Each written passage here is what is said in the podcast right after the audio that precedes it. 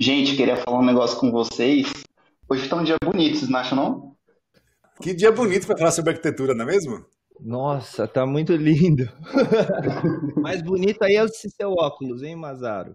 Ah, muito obrigado, muito obrigado. Eu diria que você tem um bom gosto também para É, vou ter que arrumar um óculos, um óculos mais mim igual de vocês aí, que vai ficar mais ah, Sai daqui, Le Corbusier.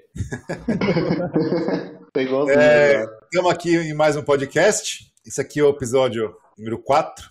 Hoje a gente está com mais um convidado, né? Que a gente, na verdade, que a gente não chama de convidado, chama de participante, né? Que vai apresentar o podcast com a gente, que é o nosso querido arquiteto, colega, amigo, Amazar. E antes de começar aquele bate-papo que é interminável, tem durado duas horas, mas é um papo pelo menos para a gente, é um papo que flui, um papo gostoso, interessante. Queria lembrar para quem está ouvindo, quem está assistindo a gente aqui no YouTube, a gente está ao vivo, que a gente também depois, quando acabar o ao vivo, a gente vai estar tá lá no Spotify, vai colocar o áudio lá para quem prefere ouvir no Spotify, e também a gente tem um outro canal, além desse canal aqui do Dia de Arquitetura, a gente tem um outro canal lá no YouTube, que é interessante também, que eu acho que é, ele é mais dinâmico que chama é, canal Dia de Arquitetura Cortes. Acho que vale a pena você se inscrever, você seguir, dar uma olhadinha lá, porque a gente faz uma compilação, a gente faz um, uns cortes dos melhores momentos do podcast, que às vezes você não tem tempo para ficar duas horas ouvindo, ou você quer uma conversa mais pontual, então a gente coloca lá o tema que é, a conversa que é falada e você já procura pelo assunto, pelo convidado também, pela convidada.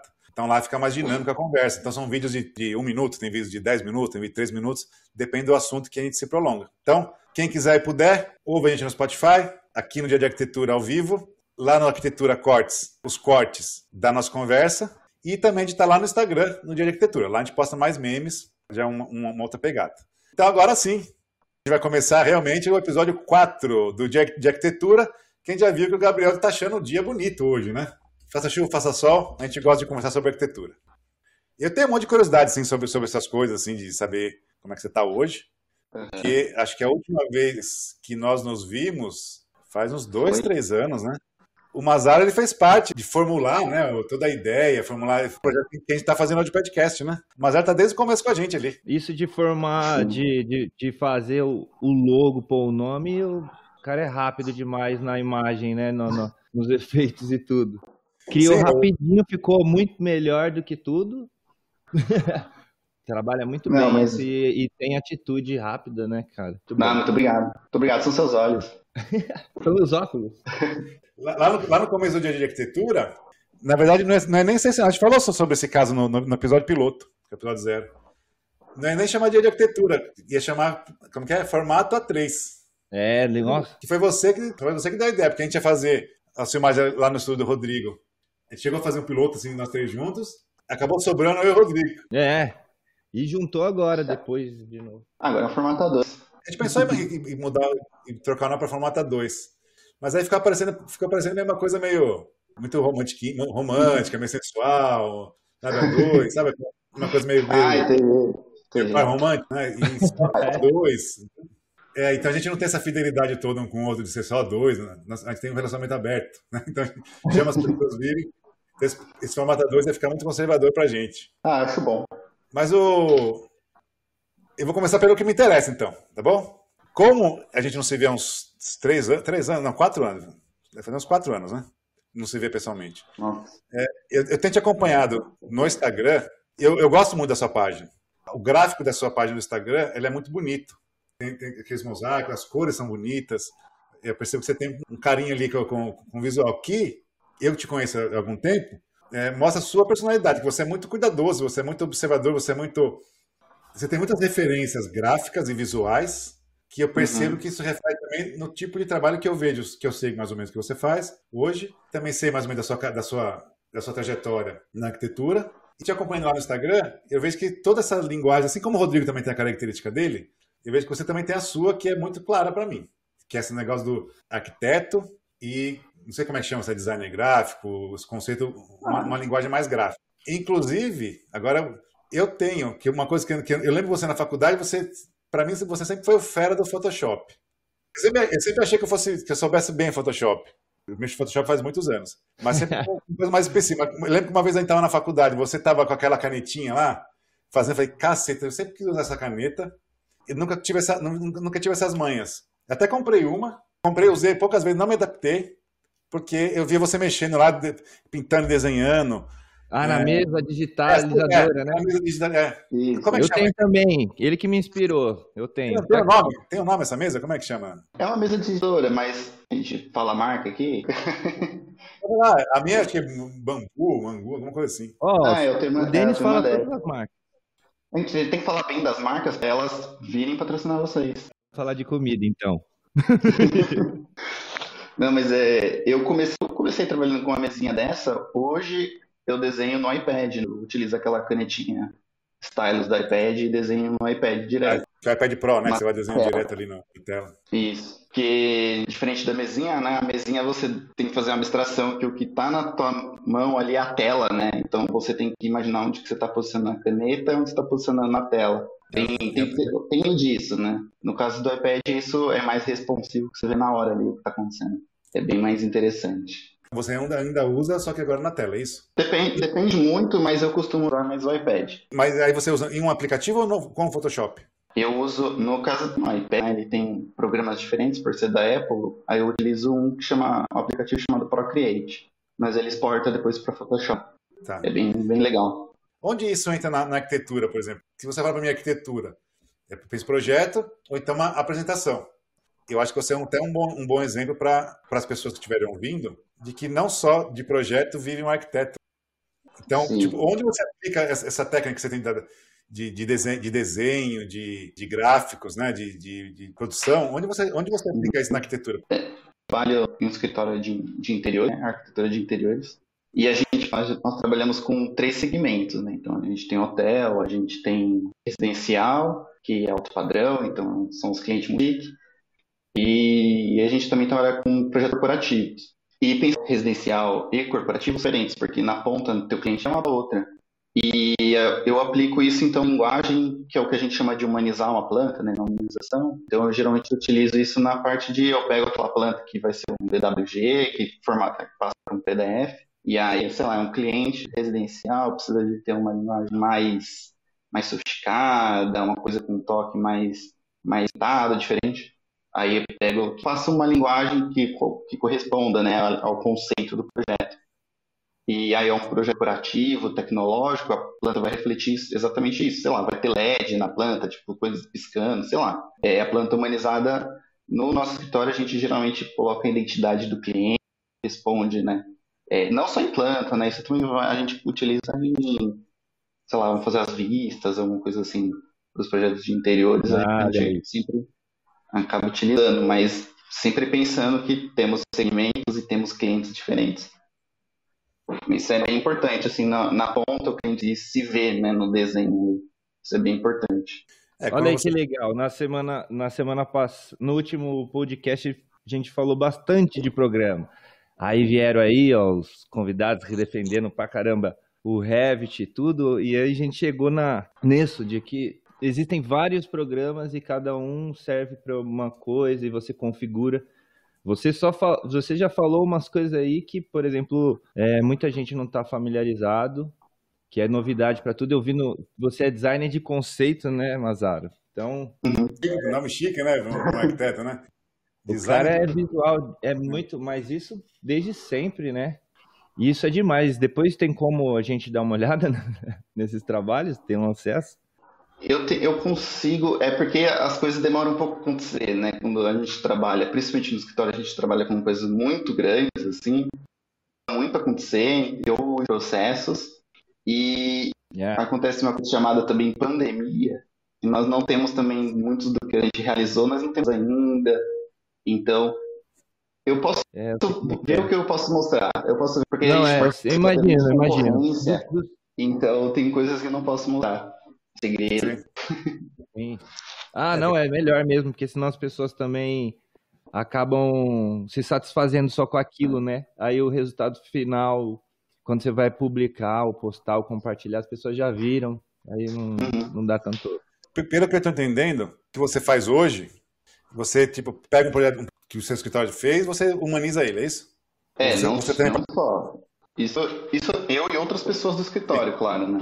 É, tá. Hoje, o que eu faço mais no escritório, se for para focar assim, qual é a sua função? É o que, o, que o, o, Rodrigo falou, que mais escreve, que eu sou um designer de conceito. Designer, designer de conceito. É, mas, eu mas no escritório é uma área chamada criação e inovação. Então eu, eu faço, participo no desenvolvimento, criação de conceito de projeto. E conceito de projeto é sempre umas coisas muito viajadas, ou às vezes são conceitos já são conhecidas na arquitetura. Um exemplo, o wellness, sabe aplicar o wellness no, em um projeto, ou conceitos que são muito diferentes, que é, enfim, deixa eu pensar algum. Vou pensar um que eu, eu posso aplicar um momento, chama Japandi, que é uma junção de estilos de arquitetura, um do Ryuga e um outro que vem do uma expressão japonesa do Wabi Sabi, que também é um, um conceito de interiores. Então, pensar pera, pera, esses pera, conceitos. Explica de novo aí que o papo, o papo tá, essa conversa está tá muito, tá muito para mim. Japang? Então, você trabalha com design de conceito. Isso. Além de fazer essa, essa questão gráfica aí, você também tem a questão do, de desenvolver um conceito do projeto, é isso? Isso. Porque a gente parte, a gente parte que, assim, uma coisa muito... Eu me desenvolvi bastante na arquitetura por conta disso, que vem bastante do que o escritório trabalha, que é a experiência desse projeto, né? O que, que o cliente vai sentir ao entrar nesse projeto. É o tal do UX, User Experience. É, que aí a gente, assim, eu posso dizer que o conceito é pedra, sabe? O conceito, é mas qual a experiência que se para o cliente isso for relevante, isso vai trazer para ele? Então, se eu fosse traduzir conceito pedra, provavelmente teria pedra nesse projeto. Mas quais pedras? Umas pedras mais raras, umas pedras é, mais simples, porque é um cliente mais simples, ou é uma coisa mais sofisticada. Então, independente do conceito em si, é trabalhar toda a experiência que isso vai envolver. É, então, eu que nessa, nessa parte que eu atuo.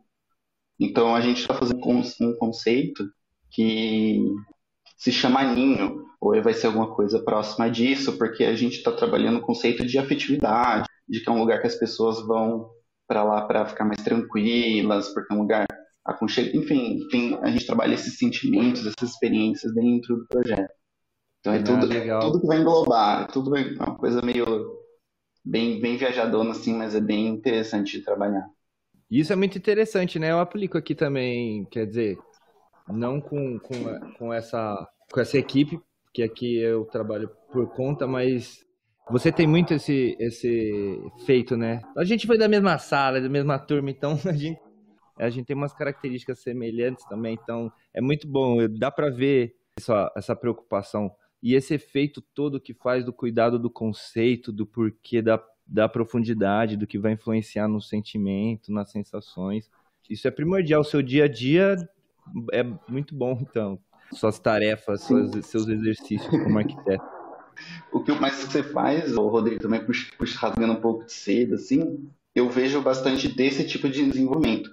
Eu vejo que, seu caso, você tem muito uma personalidade sua, e também, e é o, também é outro podcast, vocês falaram, acho que até da roupa, né? Que com artista é, veste preto, é. veste. Mas o Rodrigo não veste preto, e aí? Mas eu acho que isso é importante, tipo, porque não existe errado, né? Tem, e é muito interessante ver como cada um, tipo, lá, um projeto quase como cada um escreve esse projeto, né? Como cada um existir. E não tem certo é. errado. Eu gosto bastante do que o Rodrigo faz, assim, eu vejo bastante ah, do, da, da, personalidade dele, assim, nos projetos, assim. Tipo, se, se aparece o projeto, eu, eu diria que eu já sei que é do Rodrigo. Assim, bem interessante isso. eu, eu, também. Eu entrei no, no. Eu vi algumas coisas suas, depois eu vou até te mandar no, no particular de um, do escritório que você trabalha. Eu vi algumas uhum. coisas assim, não tá identificando que é você, mas eu sei que é você. Eu falei, vou depois eu selecionar e mandar para ele, eu sei que é ele. e se não for, você me fala, mas eu tenho certeza que vai ser. E você falou muito no, no no, que, no seu discurso sobre cliente. Você falou, a gente identifica a personalidade do cliente e a gente estampa o cliente.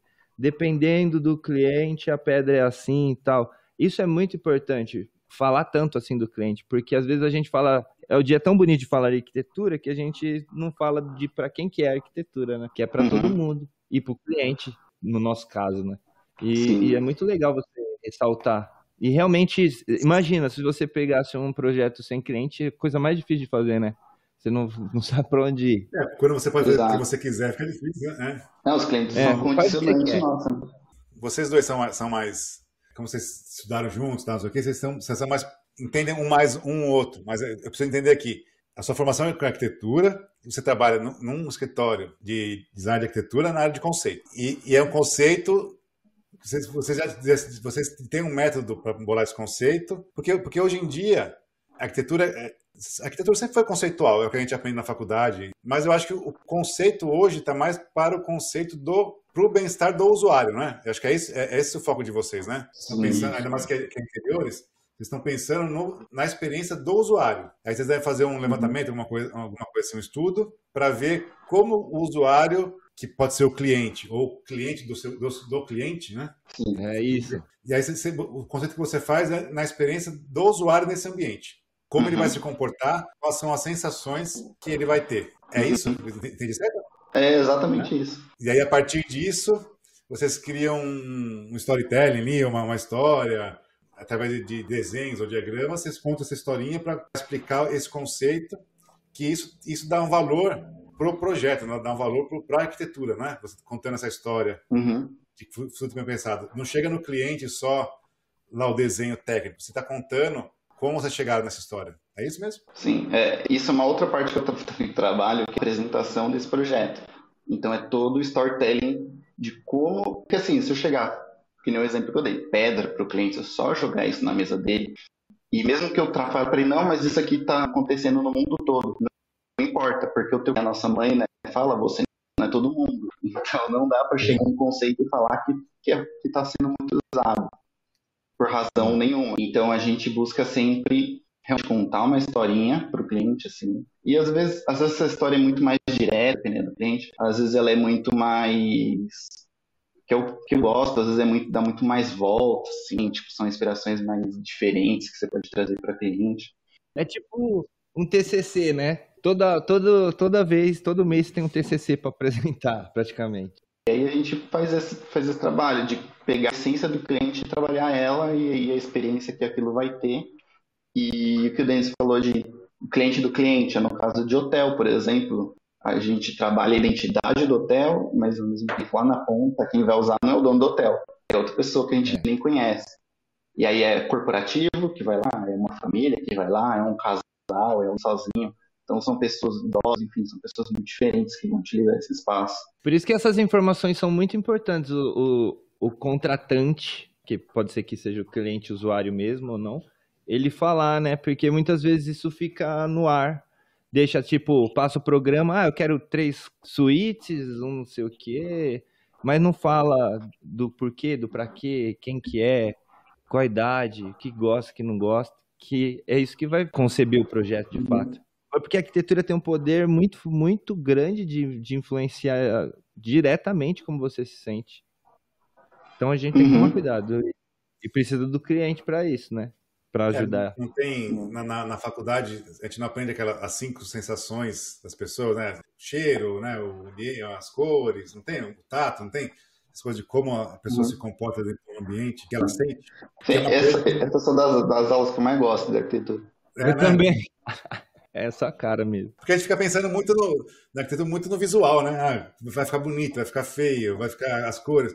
Mas eu acho que nos últimos anos, essa questão do, do usuário, né? Que depois que passa, isso é óbvio pra gente, depois alguém fala, né? É óbvio que a gente projeta pro usuário. Uhum. Porque a gente precisa saber identificar, identificar o usuário, né? Não é só uma arquitetura para ficar bela, é uma arquitetura para ficar né, agradável de se usar. E eu acho que de uns, de, de uns anos para cá, com esse negócio de Instagram, você que tá, trabalha também com Tel, você chega a fazer loja, essas coisas assim ou não? De momento não, mas digamos que vem aí.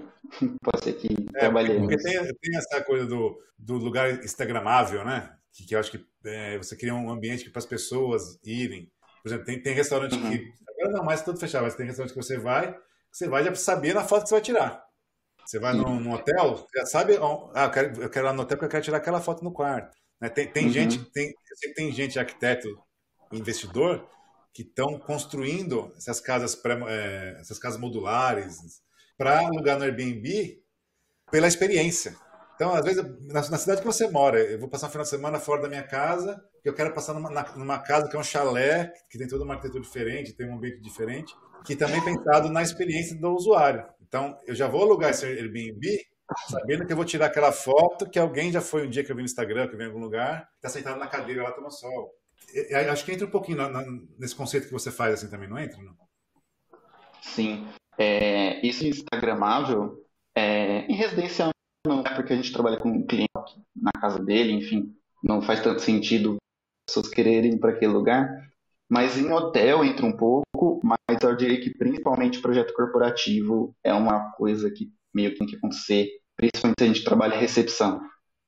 Então, tem que ser um lugar que impacte o cliente, porque assim, nosso cliente, um projeto, por exemplo, com a marca verde aí, que aceita pagamentos de todos os tipos. E aí, e aí a gente criou, fez, fazendo esse, recebe só os funcionários ali, ele recebe dele. Então ele tem que mostrar que a empresa dele tem aquela linguagem, aquela identidade. Então, de apresentação também para outros investidores, no caso, né? E o ser instagramável é importante nesse caso. Que é o, hum. enfim, o cara entra lá e fala, putz, olha esse, esse lugar que da hora, vamos fazer. Ou quando tem evento, né? Que também as empresas fazem eventos dentro do, dos escritórios, são os locais onde os funcionários, as pessoas que estiverem participando, vão fazer as fotos para, enfim, divulgar na internet, sendo um lugar legal de se trabalhar. Como é, e como é que se chega até trabalhar, por exemplo, se você encontrar esse espaço, que é um espaço, eu acho que muita gente gostaria de trabalhar com a área criativa. Como, como, é, como é que você chegou até aí? Nossa. Como, é que você. Qual, qual é a sua trajetória? Porque a gente começou a falar aqui no podcast que você tem, tem uma linguagem gráfica muito bem, muito boa, você manja muito desses, desses softwares de, de representação gráfica, de desenho. Você tem essa uhum. linguagem meio de meio história em quadrinhos e desenhar personagem. Né? Eu lembro uhum. que lá na faculdade ver você desenhando coisa de Homem-Aranha, sempre falava do, do, do, do quadrinho. Você tem esse background de, de do geek, né? Do quadrinhos, Sim, do. Esse pacote. Né? Ah, é legal sua pergunta. É bom saber disso, né? Porque, é que nem a gente sempre fala, dentro da arquitetura tem tanta coisa, a gente. Todo mundo vai por algum motivo, se identifica em, alguma, em, em algum aspecto, mas é uhum. muito bom saber e ver isso, ver, ver como é, você é um artista, você vê como executa a arte mesmo todos os dias dentro. Então, é, você contando isso aí, pode ser que alguém esteja perdido agora. Ai, não sei para onde ir na arquitetura. E ela se identifica com você. Eu diria que minha trajetória é a mais aleatória possível, assim. E algumas foram muito, são muito de acaso, o que é com o meu direcionamento, assim, não sei o quanto eu que escolhi, o quanto foi acontecendo e eu fui fazendo o que eu podia fazer melhor ali, né? Do início, eu sou conterrâneo, né? Moro na, nasci na cidade que eu morei também no Minho Júnior em Osasco. Então a gente. Ai. Mas nós fomos amigos de rua por. Não sei porquê. Porque a gente moramos no mesmo bairro ali. Então, vocês moravam e... no mesmo bairro, não se conheciam, mas foram se conhecer na faculdade. Exato. É. E vocês estudaram juntos praticamente quase cinco anos na faculdade, né? Praticamente, só quando o Rodrigo mudou para lá, foi para noite de manhã, mas. Isso, teve isso. Era sempre desde o começo junto ou vocês se encontraram só nos últimos semestres? Foi nos foi últimos, né? Últimos. Foi, foi no finalzinho só para. É muito pra... tempo a faculdade? É muito tempo. Cinco aninhos ali, carregando tubo, peso para todo mundo que tá lá. Menos nos últimos anos, a gente aprende isso, né? Eu não sei o que acha, né? Mas, mas, você aprende que não precisa porque você já passou por isso, né? Se você não passasse por aquilo, você não, não saberia. Tem coisas que depois que a gente aprende, a gente acha que é inútil, mas não é. Faz parte da, da experiência. O meu tubo eu tava na estação voltando para casa, assim, no, no nono semestre começando, eu tava com o tubo assim. Aí passou uma menina, ai, me, ai, o meu primeiro dia, não sei o que. Tava com outras, outras pessoas lá que faziam, que tava já. Falou, ah, o primeiro dia dela. Eu peguei assim o tubo e falei, tó, já tem o tubo. pois é, aí você vê uma pessoa com tubo, com a, a maletinha também, você sabe que é primeiro. Sabe, sabe quando eu era mais novo, eu, eu via voltar da escola de ônibus? Eu sempre vi um cara com, aquela, com a régua T aqui, na, aqui atrás. O que, que esse cara faz? O que, que é isso daí? O que, que é isso daí? Eu não sabia que era uma régua T, né? Eu tinha uns 11, 12 anos e achava legal. Depois, quando eu entrei na faculdade um pouquinho, um pouquinho antes, que eu vi que lá para fazer né, régua T paralela ali. Aí, aí, aí eu me tornei esse cara né, que pegava um ônibus com a com, com tudo nas costas. Põe um chapéuzinho, uma camisa xadrez, vira um lenhador, você já, sabia? É, pois é. Carrega a T. É verdade. Sim. Mas, mas, conta aí, mas conta, conta pra gente é. como, como, é que foi essa trajetória aí, você pegar, é, fazer, trabalhar com essa, com essa questão mais artística da arquitetura de conceito hum. e de experiência do usuário e tudo mais. É, então, enfim, nasci em Osasco, é, me mudei para cidade, eu morei no interior de São Paulo, voltei para São Paulo, mas acho que minha história com a arquitetura começa é, quando eu fui fazer um curso técnico, porque na verdade eu, eu sempre fui, e acho que até hoje eu sou um ligado para o que eu vou fazer no futuro, assim, tipo, uma coisa, coisa muito longe, muito distante, assim. Então não tenho muito planejamento do, de, enfim, eu tenho uma coisa assim, um objetivo próximo, eu tento conquistar aquele objetivo, mas eu não fico não plano, assim. E quando chegou o momento de fazer o ensino médio, eu não sabia que eu tinha primeiro que fazer o ensino médio em algum lugar legal. para mim ia, acontecer, porque você vai do primeiro à oitava, tudo vai acontecendo, né? Porque é. os pais vão te guiando ali. E na hora de fazer o ensino médio eu não sabia o que fazer. E aí veio, meus pais, pelo menos ali me ajudaram, e falaram assim, não, você pode fazer um curso técnico professora, meu pai também foi professor, ele foi professor de Senai também. Então isso vem muito né, daquela coisa, né? Vou fazer um curso técnico, porque você vai ter um emprego, tudo, uma coisa assim. E aí eu fiz inscrição no ITB de Barueri, é, para olhando os cursos lá. Meu pai falou assim: olha, esse curso aqui tem desenho. E aí eu falei assim: ah, eu gosto de desenhar. Tinha informática, mas eu não queria trabalhar arrumando computador, é a minha ideia. E aí eu falei: não, gosto de desenho, põe esse. E aí me inscrevi. E aí, depois que eu me inscrevi, entreguei, a gente saiu de lá e ele falou assim: você vai fazer mesmo edificações? E eu não sabia o que era edificações. Você não sabia o que era? Não. Tem desenho? E aí falaram que eu ia. É, tem desenho. E me falaram que eu ia virar pedreiro. Eu falei, que, como assim? Não era isso que eu queria. Droga! Nossa, Bem mas te juro que foi assim, porque eu escolhi pelo desenho, mas eu não sabia, né? O... Mas depois que você assinou lá, o pessoal vai, em vez de você comprar caneta, você vai comprar martelo. Por essa piada que fizeram comigo, não faço ideia do que eu tô fazendo. E, enfim, aí, enfim, eu falei, se eu quiser trabalhar com isso, eu trabalho também, se não quiser, pelo menos eu termino isso. Só e quero aí, desenhar, só quero desenhar. Me entrega um papel. E aí, e conforme você tem as aulas técnicas, né, dentro do curso, eu fui me identificando bastante com a área, principalmente com a área de desenho, né, então tudo, pelo menos essa parte teve, a parte do desenho confirmado em edificações que eu quiser fazer. E, e, também tem muita coisa levo hoje, assim, do que aprendi na, na época, de, principalmente de patologias, então, assim, umas coisas bem interessantes de projeto. E no final do curso, fica, assim, em dedicações, acho que pode se identificar, existe uma bifurcação para o que você vai fazer no futuro, que é ser técnico em edificações, ou ir para engenharia ou ir para arquitetura. Eu acho que é uma, uma coisa que acontece bastante, assim, muita gente se questiona para qual caminho vai. Eu, não, na época, não tinha muitas dúvidas, assim, que eu queria arquitetura. Porque, enfim, não, não me identificava muito com essa parte mais técnica. Até hoje eu não trabalho muito com essa parte mais técnica. É claro que eu tenho que saber muita coisa, mas eu tá lá na ponta, né? Falando, eu sou responsável por essa decisão. Eu, eu faço outras coisas. E aí eu escolhi arquitetura.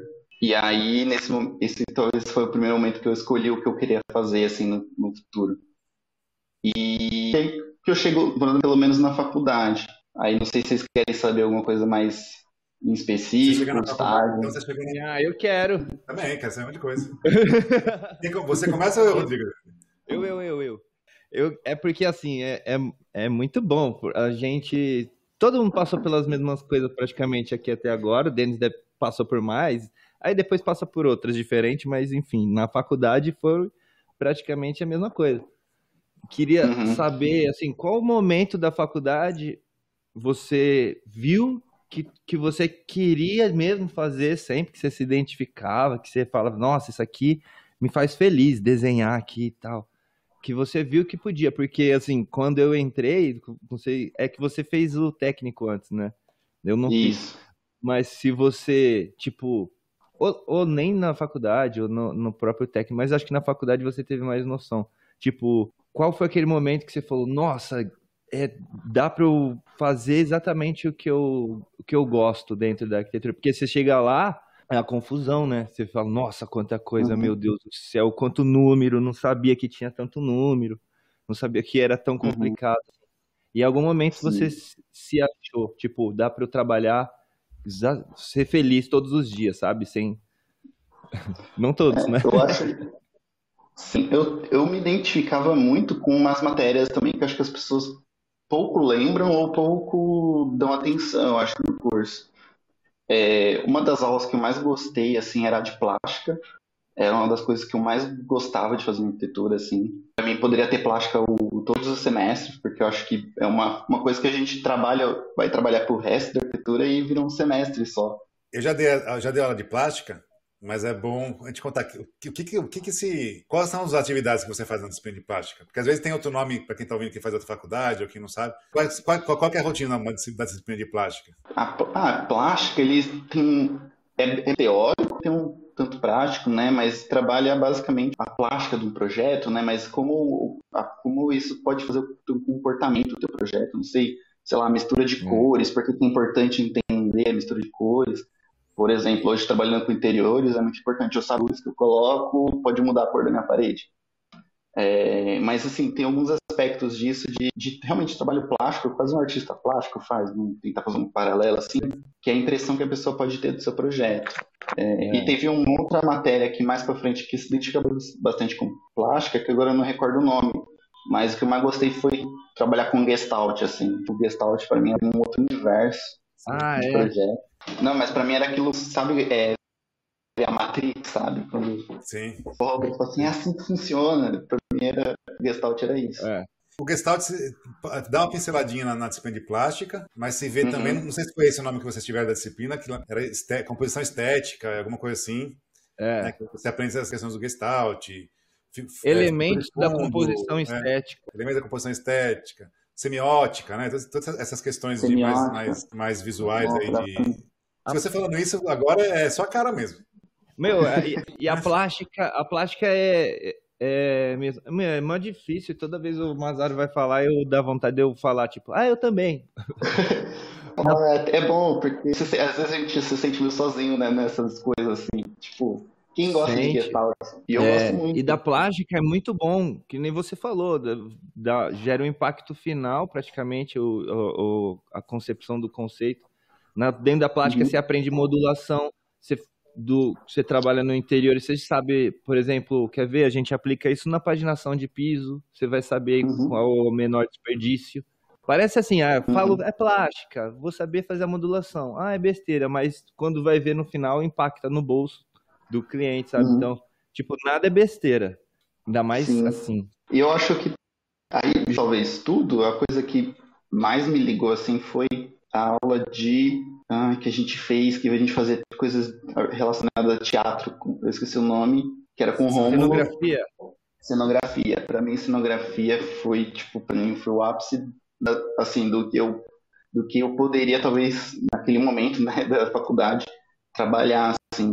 É, não sei se o Rodrigo já se a gente já estudava junto, não. É, eu não sei também se eu já tinha aula com o Denis, mas a gente fez uma cena de um crime e, ah, não estava, você era de outro. E, e assim, eu, com o pessoal, é muito doido. A gente trabalhou um conceito dentro dessa cenografia, todo o percurso que a pessoa iria fazer ali, aconteceu um crime naquela cena, mas a resto do crime estava no percurso também.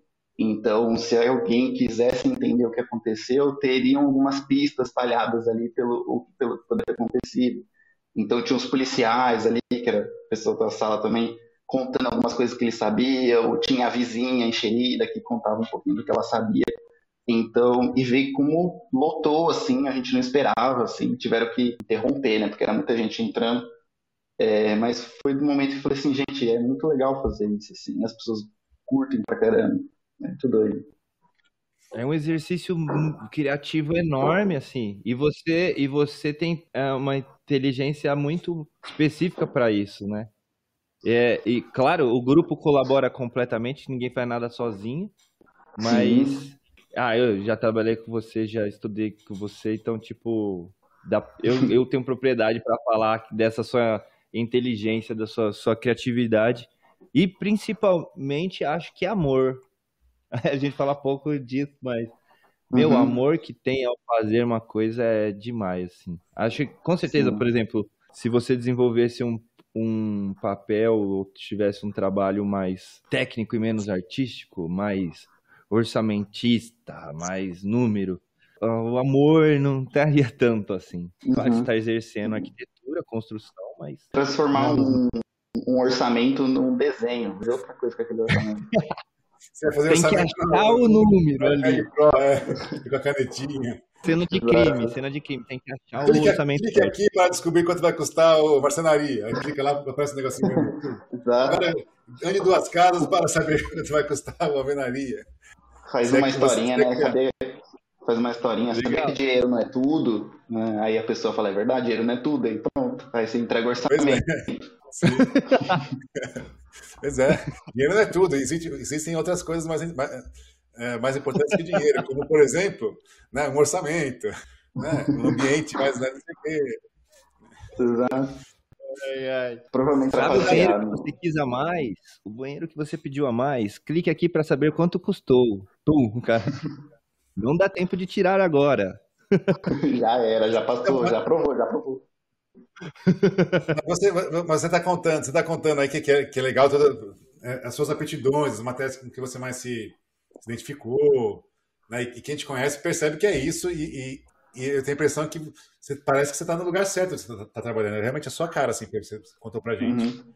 Você falou que você pensa, né, a médio e curto prazo. Que eu me, eu me encaixo totalmente nisso. Se eu ficar Também. pensando, se eu pensar a longo prazo, eu não sei nem planejar. Eu, eu me perco todo. Eu, eu preciso me planejar a, a pequena, a- passo a passo, né? E aí as coisas vão indo e as opções vão aparecendo, as oportunidades vão aparecendo. Você vai se preparando para isso, porque é, você estuda, né? Você, você aprende as coisas. Você não não está contente só com o que você sabe. Você sempre está buscando coisas a mais. E isso vai abrindo portas, né? Você vai conhecendo gente, vai conhecendo oportunidades, vai saber que existe isso, isso, aquilo. Uhum. Como é que você chegou até isso hoje? Fez estágio quando estava na faculdade? Fiz. É importante para saber como entrou na área, né? Então, eu, diria que quando eu fiz estágio, eu não entrei na área. Talvez coisa mais doida, assim. Porque eu, eu, eu estagiei uma empresa de, de- que era marketing e publicidade, e o que eu fazia dentro dela eram os projetos, era uma empresa que faz, faz é, publicidade em aeroportos, principalmente. Então eu ia fazer os projetos do que poderia ser feito, principalmente stand, por exemplo. Como que pode ser um stand para um cliente que vai pôr um carro lá no, no aeroporto? E aí você pega, aí eu pegava, fazia, colocava enfim um carro, aí eu via o que eles estavam trabalhando, colocava uma ideia, falava, ah, esse carro trabalha esse conceito, ó, imagina um stand assim, com esse telão e o carro na frente, aí parece que o carro tá andando, sei lá. Então eu fazia esses trabalhos sempre pensando na marca ali, que é um pouco do que eu faço hoje, né? Pegar a- o cliente e tentar criar alguma coisa para chamar a atenção dele ali e falar assim, ó, a gente tá com essa proposta, vamos fazer, vamos fazer acontecer. E foi com isso que eu trabalhei, e além disso, fazendo as apresentações também desse- desses projetos para os clientes. Só que era uma empresa de publicidade, sabe, de marketing, assim. Na verdade, a gente chama de veículo, né, de mídia. Então, E como é, que- como é que você chegou nisso daí? Você já está na faculdade de arquitetura? Como é que te contrataram, você sendo estudante de arquitetura? Como é que te contrataram para fazer trabalhar na área de publicidade? Pra vocês verem como que as coisas são totalmente aleatórias. É, antes de eu entrar na faculdade, por mexer em Photoshop, essas coisas, meu pai queria que eu tivesse pelo menos meu primeiro trabalho, assim. E aí ele conhecia uma pessoa que trabalhava nessa empresa. E aí ele mandou, me pediu para fazer um currículo e mandou para esse cara. Falou assim, apareceu uma coisa de Photoshop, porque é uma empresa, né, de, de trabalha com publicidade, eu preciso de, precisa de Photoshop, né? Publicidade precisa de Photoshop. E aí o cara pegou esse currículo e deixou lá. E nunca tive resposta. Aí um tempo depois, já na faculdade, me ligaram porque estavam limpando o RH, o currículo, que ia pro lixo, e falou assim, ó, esse menino parece ser legal. e foi aí que tudo aconteceu. Te Então, na- quase na lata do lixo. e aí me chamaram, fiz entrevista, e, enfim, aí eu desbanquei para essa área. A, entre- a entrevista foi entrevista conversada ou a entrevista foi um teste de, de Photoshop, alguma coisa? assim? Não, foi, foi mais um bate-papo mesmo, assim, eles perguntavam... Olha, Foi um bate-papo e foi meio que. É, foi meio que. Tinha outra menina que trabalhava com isso lá. E aí que fiz uma entrevista com a moça da RH e depois eu fui ver o que eles faziam. Aí eles apresentaram lá, falou, "Ó, a gente faz isso, faz isso. E aí eu confirmava se eu sabia fazer ou não. Eu poderia mentir, né? Mas era bem tranquilo, assim, o trabalho, assim, porque principalmente na faculdade, coisas mais, por exemplo, SketchUp é uma vantagem ali, porque eles não conheciam, né? Então, fazer coisas eles faziam no core, sabe? Eles trabalhavam com outras ferramentas, assim. As coisas vão acontecendo, né? Como tem que acontecer. A gente, eu acho que até por isso, do longo prazo pra gente é difícil, né? Porque Nossa, o caminhar é, é surpreendente. Não, também não, não, não, não saberia dizer assim, de como chegar em algum lugar. É por etapas, né? É. Eu, tenho, eu tenho uma pergunta. E como é que você aprendeu Photoshop? Porque eu tenho uma historinha de como aprender Photoshop, isso aqui. Como que você aprendeu? Pelo que eu entendi, você já, já chegou na faculdade sabendo Photoshop, uhum. né? É. Lá, lá, no, curso, lá no, no, curso técnico, no técnico que você fez, já sabia Photoshop? Se você aprendeu lá, você aprendeu por conta? Você aprendeu porque você foi mexendo curioso? Como é que você... É, eu aprendi porque eu mexia sozinho. É, porque tudo começa... primórdios de internet, é, Photoshop ainda o CS6, assim. E eu, eu e meu primo, a gente viu é, uma pessoa, uma tatuagem fake, uma foto disso. E a gente pensou assim, o que será que faz? E a gente falou, ah, tem aquele programa, Photoshop. Photoshop. E foi aí que tudo começou. É. E aí a gente baixou o programa, a gente começou a fazer tatuagem, mudar a cor de cabelo, mudar a cor do olho. Você colocar tatuagem nas pessoas, né? Nas fotos? Uh, naquelas fotos com qualidades duvidosas naquela época. Mas é isso, a gente fazia pegar, fazer basicamente isso, colocar tatuagem, mudar a cor do cabelo. E nessa época era muito difícil achar, era difícil achar tutorial na, na internet, essas coisas. Era, era, algo muito específico, né? Eram tutoriais, não eram vídeos, né? Era tutorial escrito, né? Passo a passo. Tinha muito, na verdade, tinha muito, né? Que era o que pra gente funcionava, quem ia ensinando a fazer texto, né? Pessoas que escreviam assim, do que, que podia ser feito. Assim, ah, quer mudar a cor, seleciona com essa ferramenta. Ah. Mas, mas, era isso que a gente A gente comprou um CDzinho, né? Outra. Não existe mais e, eu, eu, eu, e essa descoberta do Photoshop é legal, porque a parte da arquitetura, né? Porque eu sempre ouvi, ah, essa foto aqui, sei lá, era mais novo, tinha as revistas Playboy, né? Ah, essa Playboy aqui a moça foi photoshopada. Aí foi Photoshop. Foi... Pô, tudo é Photoshop, né? Foi assim também que eu comecei. Falei, pô, então dá para mexer com foto. E aí também, aí eu, eu, comprei o CD pirata também, tá ali no computador. E também, aí fui mexendo, aí mexendo, mexendo. Aí você aprende, né? Como trabalha com layers, não sei o quê. Para mim foi um processo meio demorado. Demorou anos para desenvolver minhas técnicas de Photoshop, né? Eu comecei, eu comecei com Photoshop mexendo com foto. Quando eu era mais novo, eu sempre fui duro, né? E aí, aí eu queria presentear minhas namoradinhas e tal, não sei o quê, e eu não tinha grana para comprar presente. Aí eu falei, ah, Photoshop.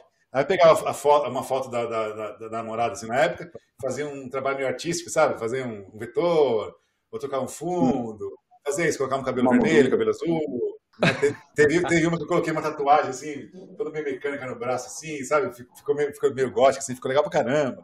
E aí eu mandava imprimir, aí eu ia nessas, nessas lojinhas de, de moldura e tal, colocava num quadro, gastava lá 10, 15 reais e fazia um presente que é super legal. Um presente super exclusivo, assim, né? Geralmente elas gostavam. Mas na verdade eu estava fazendo esses desenhos também porque eu estava treinando. Então, era, era, uma maneira, um estímulo de eu, de, eu, de eu, treinar, porque eu sempre gostei. Aí todo ano, todo, a gente dá uma foto enquadrada. Sério? Aí você fica chato, tipo, igual hoje. Hoje, hoje eu não consigo mandar presente de Photoshop porque já pegar uma foto, pô, todo ano é a mesma coisa. Tem que mandar um tele, Nossa, uma é telemensagem é, de vez em quando. O primeiro é né? legal, o primeiro é legal, impressiona, mas o segundo, o terceiro, tipo, não, ovo de Páscoa. Não dou mais ovo de Páscoa, dou, dá um negócio de Photoshop. Natal, Dia dos Namorados, não dá mais presente, não sai pra jantar nem nada. Dá um, um quadrinho com Photoshop, uma foto tá no Photoshop. Chega uma coisa de graça, né? E dá pra fazer um monte de coisa, dá pra você fazer caneca, dá pra fazer dá muita coisa. espada, tudo. Talvez pro Denis foi isso, variar a entrega dele. Poderia ter feito tipo, camiseta com o rosto da pessoa. Eu fiz tudo isso. Eu gastei, gastei todos. todos... Nossa, roupa e de nessa... cama. E nessas que, eu, nessas que, eu aprendi. É. nessas que, que, que, que, Cada almofada você aprende nessas? Você aprende a, a, trabalhar com cor, você aprende a trabalhar com, né, colocar fundo, que, que se usa muito no render, né? Você coloca o fundo lá, o é. céu, você aprende, você aprende a trabalhar com cor, você aprende a, a, mascarar coisas, né? Você aprende, tipo, fazer colagem, né? Colocar, sei lá, Olha. uma janela, colocar uma, uma imagem. Você uhum. aprende a, tipo, clarear os dentes, é, é, aumentar a bochecha, diminuir a bochecha, crescer o olho, cintura, peito. Então você aprende várias técnicas que não necessariamente servem para arquitetura, mas te dá um, um conhecimento de imagem, né, de composição de cor, que talvez se você ficar só na, na pós-produção de um render, ele te abre um leque maior. E, e eu percebo que você te, tem isso. Então você tem a formação do Photoshop, que não é a formação do arquiteto, né, de colocar céu, colocar uma de, uma pessoinha. A sua formação do Photoshop é a formação mais da publicidade, né? Sim. É, eu, algumas. Muito fui aprendendo, sei lá, tipo, curiosidade também. é, de ver outros trabalhos, replicar. Para mim, essa é a melhor técnica assim, de todas é você ver alguma coisa que você gosta e tentar fazer o mais próximo possível daquilo. Que precisa ser o mesmo projeto, mas que seja proximidade técnica. Então, a pessoa fez um projeto com uma técnica que parece aquarela, tenta fazer, chegar próximo daquilo, acho que é o melhor exercício que tem. Não precisa fazer igual, porque acho que você cria um, você cria uma, um vício para fazer aquilo. É, eu acho que o certo não é ter o vício, é ter a técnica. E como uma coisa puxa a outra, né? Eu, eu, eu lembro certinho do, do, das apresentações do, do Gabriel, que o primeiro nome dele é Gabriel, uh, de, desse, do, o Photoshop dele era muito bom e eu ainda tava, eu não tinha muito acesso do, no, no Photoshop, fazia tudo executivo e, enfim, não usava muito o Photoshop. E como instiga, né? Como faz bem você estar tá numa sala de, numa turma boa ele era de outra turma e depois juntou, né? Porque começa um milhão de turmas, vai ver, acaba uma uhum. só. É e aí, ele entrou, eu lembro de um trabalho dele, ele apresentando, eu tava lá no fundo tal, aí apresentou, aí eu fiquei olhando, falei, caramba, que apresentação boa, e eu não... Aí você começa a ir atrás, então, uma impulsiona a outra, e eu vi muita coisa sua que me fez ir atrás disso de, de Photoshop. Eu lembro uma vez que eu tava só nem lembro, tava conversando com você na sala rapidinho, você fez uma brincadeira assim, me pegou uma foto minha, recortou, colocou com Big e outra com Alejandro Aravena e ficou super boa, recortada, perfeita. Eu fiz assim, que isso? Como que rápido? E aí tem até hoje. Falo que é verdade. Não, não, mas não foi montagem. É que eu peguei não. na internet essa foto. super rápido. Mas e, e, faz toda a diferença isso mesmo. As pessoas, quando elas estão na faculdade, acho que elas identificar uma, um outro estudante potencial, esforçado, com características diferentes, uma pessoa nunca vai ser a outra, não adianta mais. É, uma pode, você pode se basear e aprender a extra professor, sabe? Uhum. acho que a gente aprende muito um com o outro. Sim. Não, eu diria. Vamos... Porque na faculdade tem meio que essa rixa, né? De tipo assim, ah, eu vou fazer o meu, o outro faz o dele, e acabou. E... Mas quando você vai e, e se inspira, é bacana. É, eu acho que existe.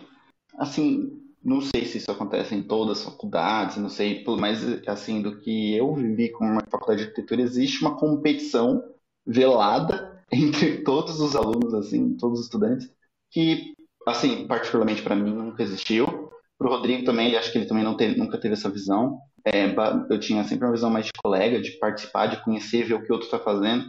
Porque é aquela coisa, né? Você está fazendo. Muito. A pessoa está fazendo um projeto. Lá, o projeto é centro cultural, o projeto é um hospital, que seja na faculdade. É, a pessoa tem medo de mostrar o que ela está criando. Porque ela acha que o outro vai é. roubar a ideia dela.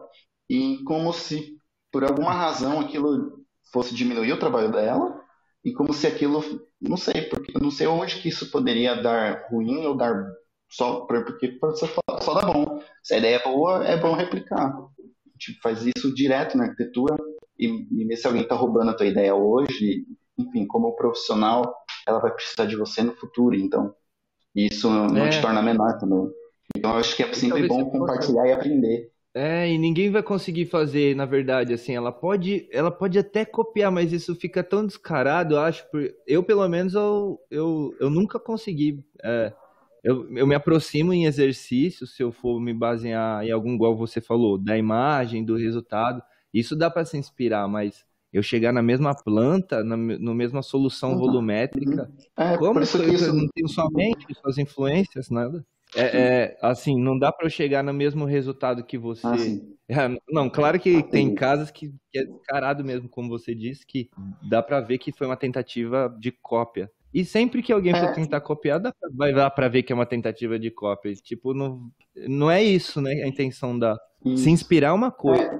É. Não, mas aqui mesmo, assim, como quando estudantes, mesmo que a pessoa copie, isso não diminui o que você está fazendo, então não tem medo de mostrar. É. Porque faz, vamos dizer assim, se a pessoa copiou o seu projeto, enfim, o Denis é professor, ele sabe analisar quando alguém talvez tenha copiado não só o próprio o projeto colega, mas projetos de outros lugares, assim. É, já, já conhece isso. Então, eu acho que não precisa ter esse tipo de medo, de receio. Na verdade, tem que ter mais uma troca, porque E eu, por exemplo, é. sou muito do gráfico, da, dessa parte mais gráfica. E o Nami é totalmente uma pessoa mais técnica, assim. E quando a gente até se juntou, para mim era muito bom isso, tipo, porque eu falei, meu, eu não tenho essa parte mais técnica que o Rodrigo tem. Então, vamos dizer assim, era a junção perfeita quando a gente foi, foi criar a nossa empresinha lá, Somos. E, e eu então acho que vale é, compartilhar a melhor coisa que dá fazendo, enfim, quando estudando, quando tô trabalhando também, tipo, eu com outras pessoas no escritório, tudo que eu sei eu tento passar, porque, enfim, no, no final isso pode ter, eu posso ter materiais melhores para trabalhar, né? Então, posso você mexer assim no PDF e deixar desse jeito, na hora que eu receber vai ser melhor para eu terminar o trabalho do que eu ter que ficar limpando, sei lá, ficar limpando pó, coisa. Então, é sempre bom compartilhar com conhecimento que enriquece o projeto em si no final. E ninguém vai ser inovador o tempo todo, né? Um exemplo não. disso é planta de apartamento. É, o pessoal fala ah, 50 metros quadrados. Aí tem, sei lá, 300 escritórios desenvolvendo isso. Não dá para inovar. Não, uhum. tem, é, não tem mais que inventar, já, já inventaram tudo ali. A não sei que mude alguma, alguma legislação de ventilação, de iluminação. É, Pelo que é tem, não tem muito mais que inventar. Compartilha, que às vezes você chegou na solução ali que vai me ajudar. Mas, mas sabe que essa questão de compartilhar, por exemplo, no escritório que eu trabalho hoje, a gente tem, periodicamente, quando dá, né, que às vezes tem, tem muita correria, a gente geralmente pega uma sexta-feira na hora do almoço, a gente compra uma pizza, compra uma coisa, a gente vai tudo para a sala de reunião e alguém ali da, da, equipe conta alguma coisa que faz, que ele percebe que, como ele trabalha em conjunto, todo mundo em grupo, conta alguma coisa que ele faz que pode ser importante para o grupo. Então, por exemplo, tem, tem, um, tem um menino lá que ele é, é, tipo, é a gente trabalha com Revit, né? Ele, o menino é fera no Dynamo, faz aquelas coisas de parametria. Sim. Então, ele, ele fez uma que a gente chama de CPD, fez um CPD explicando como é, nos projetos que a gente faz, a gente trabalha muito elementos de fachada, então ele explicou como é que funciona o diagramazinho dele ali no Dynamo, para a gente ganhar tempo, de vez de ficar fazendo cada um lá no, na cortina ali, ele ensina, ó, põe no Dynamo aqui, depois você, vai, você consegue mudar a cor, só digitando, né? Então, uhum. ele explicou isso. Então, eu já ganho tempo. De vez em ficar lá, dois dias fazendo um elemento de fachada, hoje, hoje eu gasto um dia, um meio, metade de um dia. Porque ele compartilhou. Uhum. Ao mesmo tempo, eu pegando essa técnica dele, eu também desenvolvi uma que aí ganha, o tempo dele também. Uhum. Eu sou alguém de fora que estou vendo. Então, lá no escritório de trabalho tem muito dessa troca. E é muito ah. bom para a equipe e para o resultado final do nosso projeto. Então, às vezes na faculdade, igual uhum. estava dizendo, muito aluno fica, ai, estão olhando aqui, né, meio de apresentar. Mas é legal você mostrar o projeto e as pessoas verem o seu e você ver o dos outros, que cria essa comunicação, esse compartilhamento que às vezes você está focado numa ideia, você vê de algum, de algum, outro, algum outro alguém, sua cabeça vai assim, né? Uhum. Nossa, eu queria agradecer também, aproveitar que, você, que a gente está falando disso, a arquiteta Maia Borges, que ela tem me ajudado em alguma, alguns programas, algumas coisas. E, e não falar não, hein? Tipo, quem pode ajudar, pode. Não, não, não tem essa de, ah, se vira aí, sabe? É, fica fazendo, uhum. fica fazendo projeto escondendo assim. Obrigado, Maia. Já já tá aqui. Não, mas é isso mesmo de, de compartilhar dentro do, da arquitetura é, é muito importante, assim. Eu acho que, enfim, isso deveria ser, se acontecer, mas na faculdade, eu acho que isso, isso também tem questão de maturidade, né? A gente está começando ali, né? Uma visão é, até meio de, de importar, é, vamos assim, de maneira empresarial, né? Uma pessoa não representando talvez uma marca que vai representar alguma coisa assim. Então você tem certos comportamentos que você não tem profissionalmente. E é, é importante sempre ter, assim, desde, desde o início, assim, entender que às vezes a tua ideia, por isso acho que uma das melhores coisas da sua ideia, se ela não é confrontada, existe professor para isso, mas se ela não é confrontada, se a pessoa fala assim, ah, mas isso aqui funciona, ou se você fizer isso e você vê que você tem que mudar o projeto, eu acho que muda. Eu, particularmente, eu faço os conceitos aqui, às vezes tá, desenvolver uma etapa, tá, e eu deleto o PowerPoint, deleto Photoshop, tudo que eu estou fazendo, porque eu sei que é importante que funcionar. Que adianta eu carregar aquilo para o cliente, o cliente vai falar assim, tá, mas isso não sou eu. Ou ele pode falar legal quando é concorrência e pegar o escritório. Então é sempre importante ser questionado e sempre confrontar, principalmente pessoas que não são de arquitetura. Tem, é muito bom um olhar de fora da arquitetura, porque é um olhar mais também não viciado de arquitetura. A gente tem um escritório que faz isso bem, assim, E é muito bom, assim, porque te tira um pouco do lugar, sabe? Aí, se você não consegue defender, alguma coisa está faltando, ou no caminho certo. Verdade. A gente demora para se adaptar, né? Não se adaptar, mas como eu posso dizer? Para desenvolver todo esse trabalho. Eu, pelo menos, assim que a gente se formou e, e foi montar o escritório também, em pouco tempo eh, eu pude sentir particularmente na minha vida pessoal o efeito do pós-formado e arriscando as coisas, de, eh, já de, de, de, de desespero mesmo, de trabalho, essas coisas. E isso influencia demais. Você saber o que, que. Ah, bom, ao longo do tempo você vai trabalhando, você vai desenvolvendo, você vai sabendo as coisas, acho que você vai ficando mais maduro e entendendo que é serviço, uhum. né? Que nem você falou, deletar, porque vai levar para o cliente, pode ter que ter uma concorrência. É trabalho de fato, a gente às vezes sai, pelo menos eu saí apaixonado da, da faculdade, né? Já, já saí apaixonado, olha, ah, vou mudar o mundo. Mas a gente é prestador de serviço também, então isso tem que levar muito em consideração. Não se apegar a esse conceito. Ah, eu desenvolvi, eu achei maravilhoso. Então, é... não é para você Sim. totalmente. Então, é, eu acho que, assim, como projeto, assim, a gente, é, a gente, que né, não mudar o mundo, é uma visão um pouco prepotente no arquiteto, né, achar que ele pode ter esse poder todo, mas eu acho que se ele conseguir mudar, mudar, mudar um pouco da percepção de quem vai usar aquele espaço é a melhor coisa que tem. Se ele melhorar para melhor, claro. Mas é. eu acho que isso é a melhor coisa que você pode fazer, porque o resultado disso é, imediato. A partir do momento que a pessoa usa o lugar e ela te recomenda, ou ela comenta, ou você vê o teu projeto que você participou saindo em uma revista, alguma coisa assim, é muito, muito gratificante, porque você fala, você fica muito pensando assim, como é que o que eu fiz, as pessoas estão gostando, sabe? Como, como que pode? É. É uma, assim, uma coisa muito curiosa. Assim. Imagina se todo mundo fizer isso, é, se preocupar com o seu, o seu, o seu exercício ali, não mudar o mundo, mas mudar aquele usuário final. Se todos fizer, fizerem isso, muda o mundo, uhum. de fato. Exato. Mas a gente precisa da colaboração do cliente, precisa da colaboração do governo, precisa da colaboração de tudo. É, que é um pouco essa questão que você trabalha, que é o conceito, né? O conceito de você imaginar tudo. Rodrigo e Mazar, nós já estamos, a gente já já está com uma hora e dez de podcast de conversa. O tempo voa. Meu Deus. Né? E tem muita coisa para a gente contar. Vocês estão falando aí da como a arquitetura muda, né? A questão do, do usuário se sentir no local. Não posso deixar de, de falar, mas que a gente não pode acabar esse podcast antes que o, o Mazaro, ele hoje ele mora num dos prédios mais ícones de São Paulo. Que eu não vou deixar, não vou deixar acabar essa, esse podcast sem você contar como que é essa experiência uhum. do usuário de morar nos prédios icônicos de São Paulo. Você já morou num outro prédio também que é mais icônico. Uhum. Então, só para dar uma pincelada para quem estiver tá, pensando em, em, desligar, ficar aqui na linha.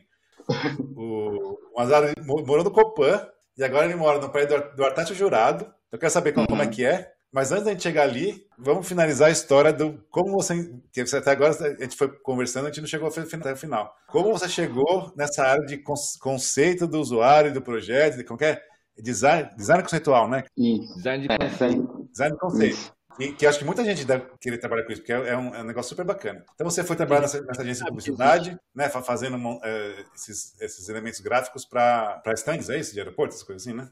Isso, isso. A partir é, daí, como é que foi? Como é que foi o processo depois disso? Aí, enfim, acabou a faculdade, eu continuei. Essa empresa teve outros formatos, eu, eu continuei, porque foi CEDA, enfim. E eu continuei trabalhando nessa empresa até o momento que a gente se mudou ali para Vila Olímpia. Você ficou uns quatro anos ou mais, mais nessa empresa? Ficou muito tempo? Ai, não. Eu só, como eu sou meio desligado, eu não sei quanto tempo depois da faculdade eu fiquei na empresa mas eu vou dizer um, coisa de um ano. Ah, você ficou todo e aí, assim? É, eu, porque eu, eu continuei trabalhando lá, né? Porque, enfim, a gente precisa pagar a faculdade, precisa pagar outras dívidas. Então eu fiquei de estagiário por muito tempo, assim, é, com esse trabalho precarizado aí. Mas seguindo lá, aí quando a gente foi para Vila Olímpia, eu vi, já estava buscando sair, né? Eu acho que já tinha chegado no meu topo, vamos dizer assim, do que eu poderia oferecer. E aí eu falei, ah, preciso, preciso fazer o que estudei para ser. E aí eu vi um post de um escritório de uma menina que me indicou, chamada Isamara, que o Rodrigo também conhece. E a Isamara, tá, a Isamara tá em todas, né? Porque a, gente falou da Isamara na semana passada com o Will, que fez outra faculdade do que vocês, mas trabalhou com ela. A maior Isamara, Isamara Brasil. É, ela mesma. Oi, Isa, assiste a gente. A gente fala tanto de você, você tem que Não, a, a, a, Isa, ela tá, tá em todas, hein?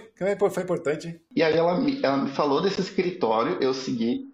E pouco tempo depois eles abriram uma vaga de fazer o que exatamente a arte que eles postaram era exatamente o que eu fazia nos aeroportos, assim, vamos assim, do gráfico ali. Eu falei, gente, essa vaga é minha, eu preciso muito. E aí eu falei, mas antes de eu mandar um currículo para eles, eu preciso saber onde que eles, de onde essa empresa, né, sei lá onde que ela, ela é, no Rio de Janeiro, longe pra cá. E aí eu olhei o endereço, era no mesmo prédio, um andar em cima. Olha. então, eu, no dia que eu vi isso, eu corri, assim, saí, de, saí da empresa, fui na Calunga, comprei material para imprimir, fui para casa, ah, tinha um, eu, tinha um, eu tinha um portfólio totalmente aleatório, atualizei ele, imprimi. No dia seguinte, eu entreguei na porta lá, bati, entreguei na porta, falei, ó, eu tô entregando meu currículo. Na Você minha, tinha acesso ao prédio, né? Você tinha acesso ao prédio. então, eu tinha acesso, isso para mim foi, foi a minha maior vantagem, né? E eu bati na porta, na hora que eu entreguei, eu te, te, juro, eu não lembro, porque eu acho que eu tava vendo preto, de tão nervoso que eu estava, porque pra mim era uma oportunidade tão grande, e eu acho que não esperava ser tão rápido assim. E eu não lembro, não lembro quem recebeu. Assim, hoje eu sei, né, a história que me conta. Mas eu não lembrava, assim, não no momento. Quem, pra quem eu entreguei, quanto tempo durou aquilo, qual era a minha cara. Muito doido.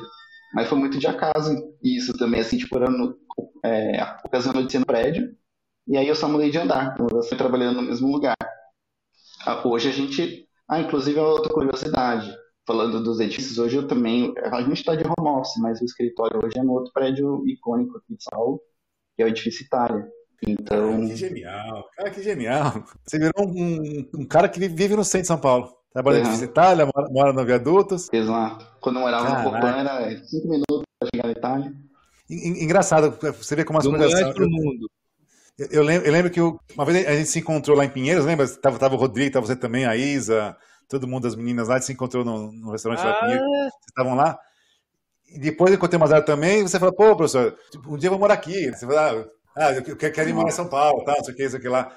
E, e, hoje eu vendo você, com essa experiência de ter morado no Copão, lá no Viaduto, trabalhar no, no edifício Itália, pô, tá legal. Pra, pra gente ver como as coisas se você faz as coisas, se você está preparado, por mais que, obviamente, tem questão da, das oportunidades, de, de, mas se você está preparado, as coisas vão acontecendo, né? Tem que tomar cuidado. A gente tem que tomar cuidado com o que pede também, né? Porque a gente pede coisas, as coisas acontecem. Que a gente emite, retorna. Eu, eu, lembro, eu lembro, uma.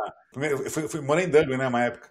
E eu, eu demorei para arrumar um emprego. Eu já contei essa história uma vez. Tava duro, já, meu dinheiro tá acabando de arrumar um emprego. E eu sempre gostei muito de McDonald's.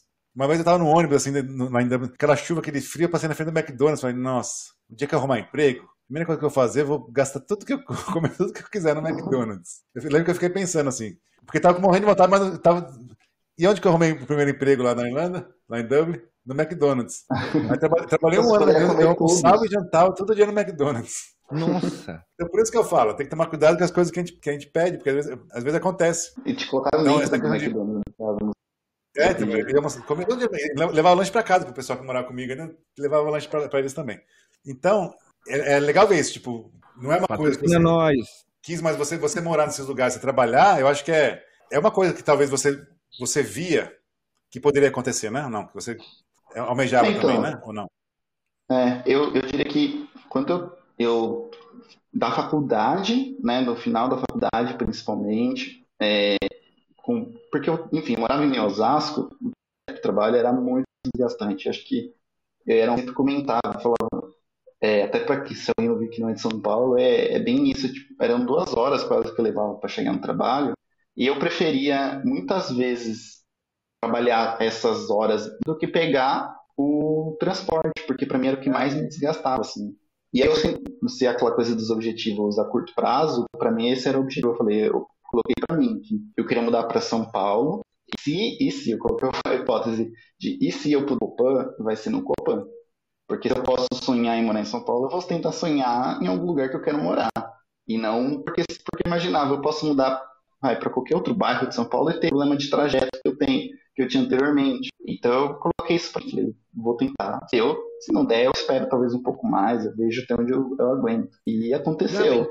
Muito bom, você juntou. Você fez exatamente o que é para ser feito, né? Que é para pensar no sua, na sua vida, na sua, na sua prática de dia, do dia a dia, como ela se encaixa. E assim, por que não o, uh, o lugar? Já tinha que ser, né?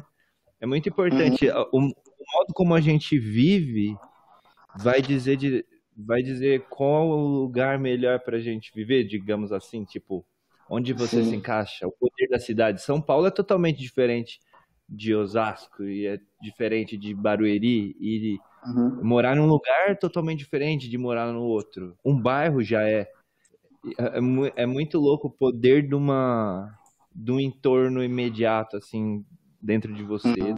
dentro da sua vida, né? Como, é, como... E, e, e, quanto esse, e quanto esse ambiente também te influencia, né? Porque é. É, eu vejo aqui onde eu moro também tem, tem bastante coisa, bastante, uma diversidade enorme de gente. Quanto isso influencia até, até no jeito de você se vestir, por exemplo. Depois eu moro aqui uhum. faz dois anos e pouquinho mesmo nesse, nesse bairro aqui, porque as minhas referências mudam. Você vai andando por aqui. Tanto é que é, eu, eu, sempre achei, quando eu cheguei em Londres, eu vim, vim para morar nesse bairro, que também é meio descolado, assim, meio, quase tipo Santa Cecília, São Paulo. Aí eu achei que todo é. mundo em Londres fosse assim, sabe? Fosse usasse esse tipo de roupa, ouvisse esse tipo de música. Falei, nossa, Londres é muito, é muito moderno, é muito descolado, é muito de vanguarda. E aí depois você vai andar do outro lado da cidade, você cruza o rio, vai num, bar, num bairro mais chique, não sei o quê, você vê. Aí você vê, tipo, é o estereótipo do londrino mesmo. né? Que é o pessoal com, com, com aquelas roupas meio de Londres mesmo. Sim. E, sobretudo obrigatório. É, sobretudo, vem de cartola na rua. Então, o, ambiente que, o ambiente que você vive influencia no, no método que você vê as coisas, né? Suas Sim. referências. É, a questão de entorno, assim, acho que é muito, muito impactante mesmo, assim. Aqui é um lugar de onde eu morava ali, Munhoz, Helena Maria ali, né? São dois bairros próximos, são, são bairros residenciais com pequenos comércios, né?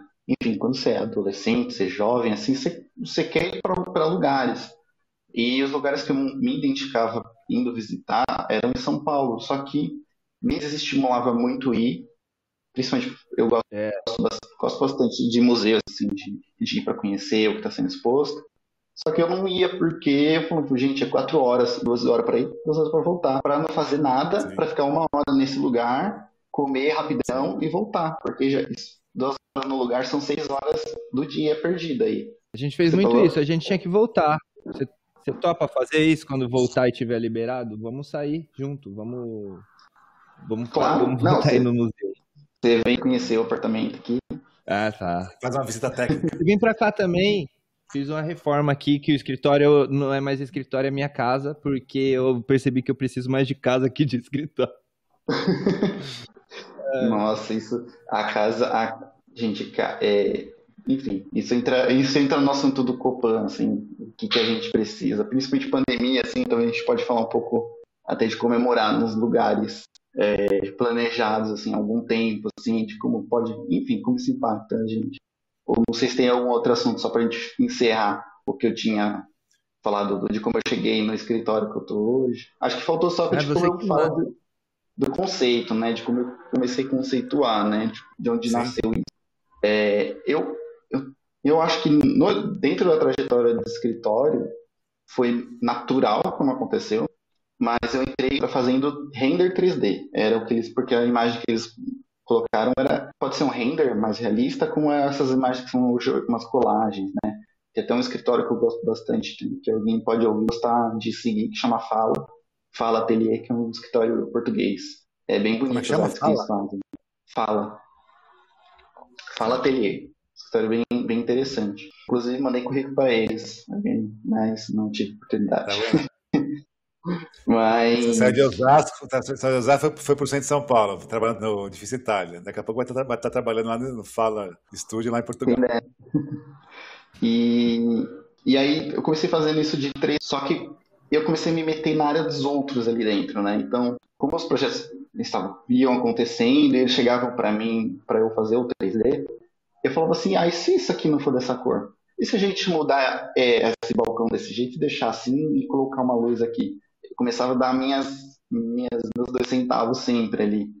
E com o tempo eu fui ganhando mais, mais liberdade para mexer nos projetos, porque a ideia era de eu só fazer o render.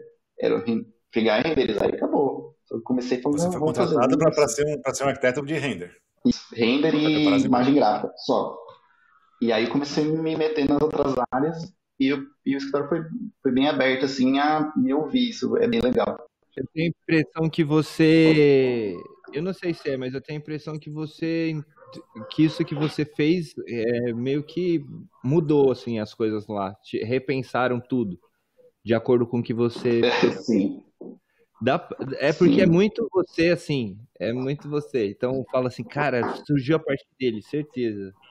É, hoje, assim, eu tive um, fiz um impacto bem grande assim dentro do escritório é, modéstia à parte, mas é, graficamente, assim, porque existe um. Isso que eu faço hoje, vamos dizer assim, não existe como necessidade de mercado. É, existem escritórios que têm essa tensão. Vou dar dois exemplos que são mais famosos com o escritório que eu trabalho hoje, que é Melina Romano, sigam lá. É, é o Guto Requena. Ele trabalha muito isso da experiência, assim, na linguagem de trabalho. E os escritórios Super Limão também. São dois escritórios que eu é. sei que trabalham bastante isso. Qual é a relação do Guto Requena e do Super Limão com vocês? É, não, do, da área que eu executo dentro do escritório, acho que são dois outros escritórios que em pessoas que fazem as podem ter pessoas, tá. mas que não é uma coisa que você encontra em qualquer outro escritório de arquitetura, porque acho que não é uma necessidade. Ah, eu preciso ter um arquiteto sênior, um júnior, um estagiário e um cara de criação em design, sabe, conceito. Não Sim. tem essa essa outra área. E como, como eu tinha já essa bagagem de mexer com apresentação, de mexer com imagens 3D, Photoshop, etc, etc, isso impactou com, com a apresentação que eles tinham, isso impactou com a entrega das imagens também, impactou no modo que isso era feito. Então, é, conceito era uma, era uma ideia que já tinham de implementar, eu ajudei isso a acontecer, se desenvolver no escritório. Hoje eu trabalho só com isso, então ganhei uma área, vamos dizer assim, só para mim enfim, o escritório me proporcionou isso, mas assim, foi natural como aconteceu, mas mudou bastante a estru estruturalmente como o escritório pensa os projetos, assim. Não vou dizer que 100% eu, porque, enfim, passam pessoas muito no escritório, que já trabalharam lá, que trabalham hoje, que a gente, mas é bem interessante ver como evoluiu, assim. E é um escritório bem nada, assim, também, então é tudo uma, uma confluência de ideias e coisas acontecendo. Vocês são em quantos lá? Vou dizer umas 15 pessoas.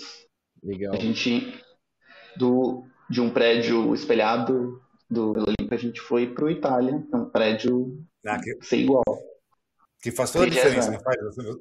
Faz toda a diferença você trabalhar num, numa região que tem muito mais vida, né? A Vila Olímpia é bacana também, mas não tem história, né? Você trabalhar no centro é um lugar que tem é muito mais vida, é, uhum. pulsa, né? Tipo, você vê as, as coisas acontecendo e, e no edifício, no edifício ainda icônico também, que tem muita história, é, é, é muito mais para gente, pra gente que é arquiteto, que tem essa, essa, esse conhecimento né, da importância do patrimônio, essa é uma experiência bem bacana, né? Sim. É, e aí, isso, a palavra, a palavra experiência, acho que pra gente, acho que a gente fala tudo de umas 10 vezes. E para Itália é, um, é uma decisão também, além de ser um lugar de decisão de, de estratégica também. Né? Porque você receber um, esse prédio significa alguma coisa. É diferente de você receber um cara no, no, na Vila Olímpia. Depende muito do segmento, vai não, não desmerecendo é, a Vila Olímpia, mas são propósitos diferentes. É, lá é muito mais corporativo, uma coisa muito mais. Mas eu imagino como, como, você trabalha com conceitos, você vende essa questão de coisa, de coisa mais, mais moderna, de coisa mais, mais descolada, né? Tá no edifício desse, uhum. faz parte também da experiência, né? Do cliente. É, porque você sendo praia da Vila Olímpica, é um ar muito corporativo, né? E num ambiente hum. desse. Tanto é que tem, hum. tem uma história de arquitetura que está lá na Galeria Metrópole, está tá indo para essas regiões aí, porque tem essa experiência da, da, da criação e do, da, da, arte. Né? Tem outro escritório também que é bem conhecido, que é no mesmo prédio agora também, que é a Pitar, que também faz muitos projetos corporativos e é uma empresa bem grande, assim. E também foi, foi por Itália, assim. Eu, eu acho que existe hoje uma visão de ocupar o centro um pouco principalmente por arquitetos, isso é uma coisa muito engraçada, porque os lugares que eu fui, tanto o Copan até mesmo onde eu estou agora aqui no Viadutos, as pessoas meio que já são arquiteto, tipo assim, vou perguntar, se for para puxar algum assunto para saber. E as pessoas já, já, esperam isso. Então acho que os arquitetos hoje tipo, ocupam bastante o centro, assim. Espero que influencie outras pessoas no futuro também. E, e essa questão isso. de morar, morar na região mais na área, na área central de São Paulo é, é, realmente quando você tem a experiência de morar em São Paulo, né? Eu, uhum. eu falo isso por mim também. Eu sempre morei em São Paulo, mas na Zona Norte, mais, mais afastado do centro. Eu sempre considerei, porque sempre foi, sempre foi palestando, né? Mas você tem essa experiência que todo mundo diz, ah, morar em São Paulo é legal porque tem tudo aberto, tem, tem, você tem oportunidades do, do, do 24 horas, tem tudo. Você só realmente vive isso se você tiver a oportunidade de morar no centro, porque senão, é isso que você está falando, você morar longe e ir para o centro, você já chega cansado. E você sabe é. que você vai ter que voltar. Uhum. Então, agora você estando por ali, você vive o dia a dia, é realmente você viver a experiência de morar em São Paulo, né? Toda essa mágica de São Paulo, com todos os problemas que tem, que são muitos, mas é aí que você vê São Paulo realmente, né? Como funciona. Oi, um tipo de, é, um tipo de arquitetura muda muito um tipo de serviço, né? De, de, de perfil de cliente. O que, que você vai fazer vai determinar muito. É, eu vou uhum. fazer, tipo assim, abro um escritório de restauro em Barueri para atender Barueri. Não... não vai, né? A demanda é diferente, né? É, acho que as, as coisas que mais me impactaram quando eu mudei é, é uma coisa tão besta, assim, mas me impactaram bastante, sim. Não sei o quanto isso vai bom, assim, mas uma, é, eu fui uma vez na galeria, bem no comecinho, quando eu vim pra cá, e eu fui na galeria andando galeria? rapidinho. Galeria do Rock. Galeria do Rock. E, e, eu, e eu conversando com a Thalita, né, que é a minha namorada, é, falei, pode? Porque ela também, ela, ela, é, ela era de Carapicuíba, então a mesma experiência de morar longe. E eu falo pra ela assim que como pode, a gente leva tanto para chegar aqui, a gente vai tão rapidinho ali volta para casa. Isso é muito louco.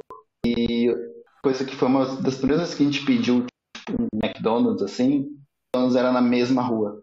A gente não conhecia ainda, né? A gente tava chegando. Como assim? Vai chegar em 10 segundos. Porque enfim, onde eu morava, onde eu morava ou não tinha disponível, sabe? É quase assim. O cara joga, eu pego da janela. Você sabe que que eu, a, última vez, a última vez que fui ao Brasil foi em 2019, né? E aí também tive essa mesma experiência. Falei, meu, eu, eu, eu não tenho mais casa em São Paulo. Eu tenho casa da minha mãe, mas apartamento pequeno também, não queria ficar muito tempo lá para também não atrapalhar ela tal. Fiquei uns dias só, mas aí fui, fui ficar no Airbnb. Fui focado em, em ficar no Copan. Eu tinha ido no Copan algumas vezes, eu lembro que uma vez estava pensando em comprar apartamento, fui ver um apartamento para comprar lá, um, uma kitnet, mas aí na época ia ficar muito caro, você quer acabar não comprando, mas sempre, sempre fiquei nessa. E aí eu fui no Airbnb, por isso que eu tenho essa curiosidade. E agora a gente vai fechar a conversa, vamos focar só nessa experiência agora de morar no Copan e morar no edifício do viaduto, tá bom? Porque aí a gente tá. consegue fazer o corte para colocar no, no, nosso canal de cortes. Vai ficar legal. Oh, Denis, Denis, deixa eu aproveitar, deixa aqui. Queria falar, ó, no meu pai falou que gosta também de McDonald's. Ei. Eu tenho certeza que ele falou isso que é para eu, pra eu pedir para ele em algum momento. Pai, beijo. Eu gosto de você. E a Vitória mandou, no, mandou para mim no privado o seguinte: ela disse assim, ó. Uma, o Gabriel está parecendo o Denis. Mas pro lado bom ou pro lado ruim? Brincadeira. Acho é, não, o Denis é sempre né? pro lado bom. Tamo, tamo, ó. Não, o Denis só tem lado bom, tô brincando. É, eu, o Matheus também tá aí. O arquiteto. É, também tá, o Matheus tá vindo, tá legal. Matheus apagou a mensagem. Matheus, escreve de novo. Mas. Então vamos lá. Forte, né? Então, então agora a gente vai falar da experiência do Copan. Eu vou contar minha, vou contar minha experiência, porque aqui nesse podcast a gente conta sobre nossas experiências, acho que é, que é legal ver outros pontos de vista. Então, quando eu fui, em 2019, foi a última vez que eu fui para São Paulo, eu não queria ficar na casa da minha mãe, eu falei, vou, vou ficar é, uns dias no Copan. Aí reservei no Airbnb uns dias no Copan. Eu sempre frequentei o Copan, tipo, de ir nos bares que tinha embaixo, andando na onça, tinha. Acho que um bar que fechou também, um bar de comida mexicana ali, que tinha uns drinks, legal. Tem o Orfeu também. Eu sempre, nos últimos anos, sempre frequentava bastante o centro. Eu sempre fui frequentador das baladinhas do centro, das, né, na época do, de rock indie e tal, não sei o que. sempre frequentava as baladinhas lá. Fica próximo do IAB também. Sim. Ah, comia lá, lá lá embaixo ali no, no Zedel, ali embaixo da, da IAB, Pô, eu sempre frequentei bastante centro. E aí eu falei, vou ficar no Copan, mas nunca tinha ficado no Copan. Aí fiquei uns dias lá no Copan. É primeiro, para mim foi uma experiência ótima. Eu sabia como é que era, né? Mas eu nunca tinha vivido isso. Se você pegar o elevador, subir, desce no meio nível, né? Eu tinha estudado em projeto isso, mas nunca tinha sentido isso. Então, sei lá, você está no 12 andar. Muda muito, né? É, o elevador serve 12 e 13. Aí você sai numa rampa, aí você sobe assim. Né? Exato. Aí você vai pro andar. Então, isso foi uma experiência que eu tive legal. E você falando de, de questão perto, aí num desses dias, na época, não tinha pandemia ainda, né? Eu fui, fui, fui lá na, na Tóquio, né? Que é, que é uma balada, um prédio enorme, assim, que cada andar era uma balada. Então tinha um, andar tinha um karaokê, outro lugar para de dança, tem terraço. E eu fui para lá e tipo, toma, toma uns drinks e tal, depois você, você volta bêbado, né? E aí, voltando, eu fui pedir um Uber. Ah, eu, sabia que era perto, porque eu, até no terraço eu vi o Copan. Sabia que era perto. E aí, e aí eu pedi um Uber. E meu Uber fez, fez assim, ó. Me, me, me, fez retorno, né? Pela rua de trás. Aí ele falou assim: ah, vou deixar aqui, do outro lado da rua, né? Porque se, se eu for deixar lá, eu tenho que dar a volta lá de trás, cruzar, ir pra cá, ir pra lá. Eu falei, tá bom. Ele que paguei. Eu, eu, eu fiquei quatro minutos no Uber. Então, pra tirar um lá, atravessei a rua, isso já era tipo de madrugada, mas eu acho que valeu, porque é, eu acho que aquele um quarteirão, dois quarteirões que eu tinha que andar, tipo isso 5, 6 horas da manhã, eu acho que é meio perigoso naquele horário. Né? Pelo, menos eu, eu, pelo menos eu não, não, não, iria me sentir muito seguro de voltar. E aí desci do Uber, tipo, cruzei lá, aí bati no portãozinho lá para o porteiro abrir, ele abriu ali que você teve na galeria, né? E entrei. Uhum. Denis, olha... Fiquei olhando a paisagem ali, falei, puta, que lugar, que lugar legal. E olha é, que louco essa, essa sua relação. Eu, eu aqui, daqui, né, de, de Barueri, onde eu moro, eu também fui, cheguei aí na, na Tóquio. Aí a gente se encontrou um pouco antes, começou a conversar, a, a, já o esquenta, o famoso esquenta.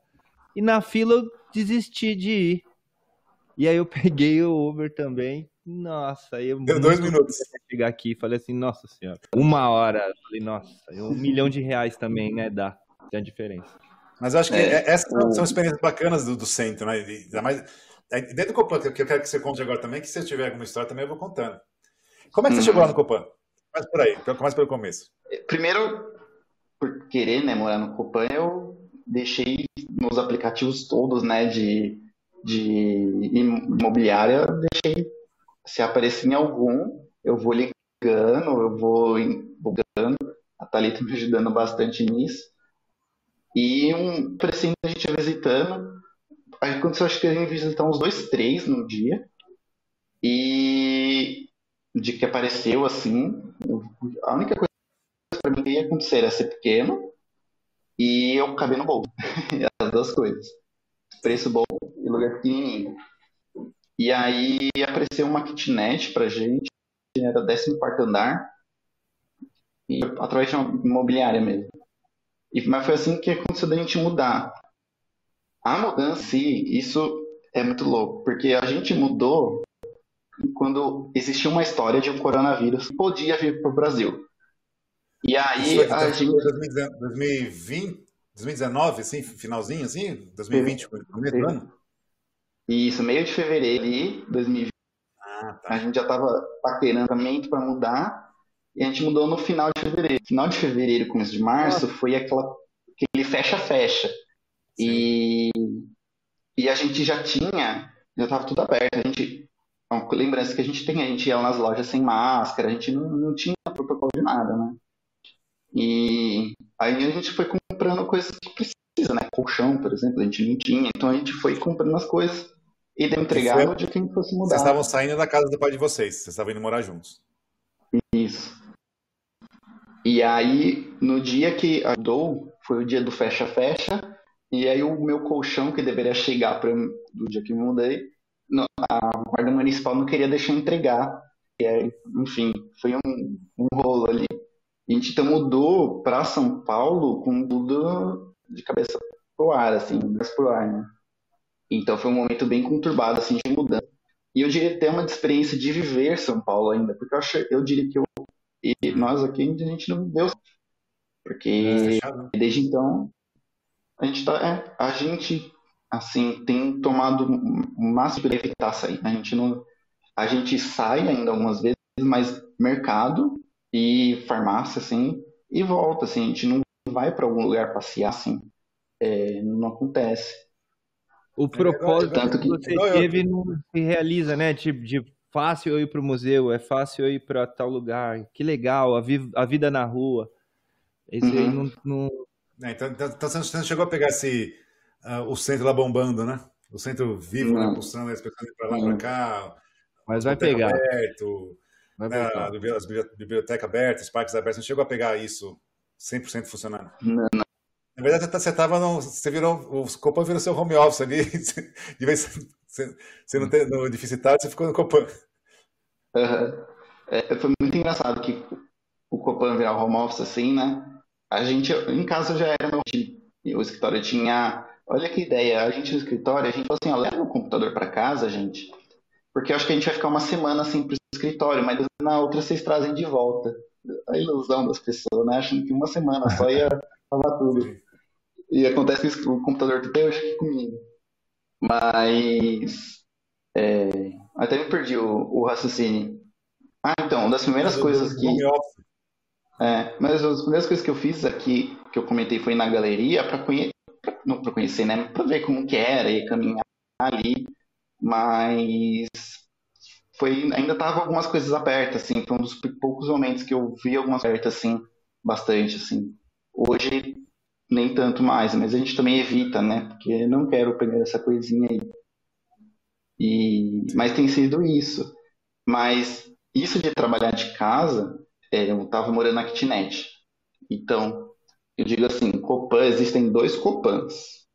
Principalmente você que foi no Airbnb. Existe o Copan do lado do Brise e existe o Copan é, do lado do Copas. Sim. É, é, eu queria chegar nessa pergunta aí. Que lado você estava?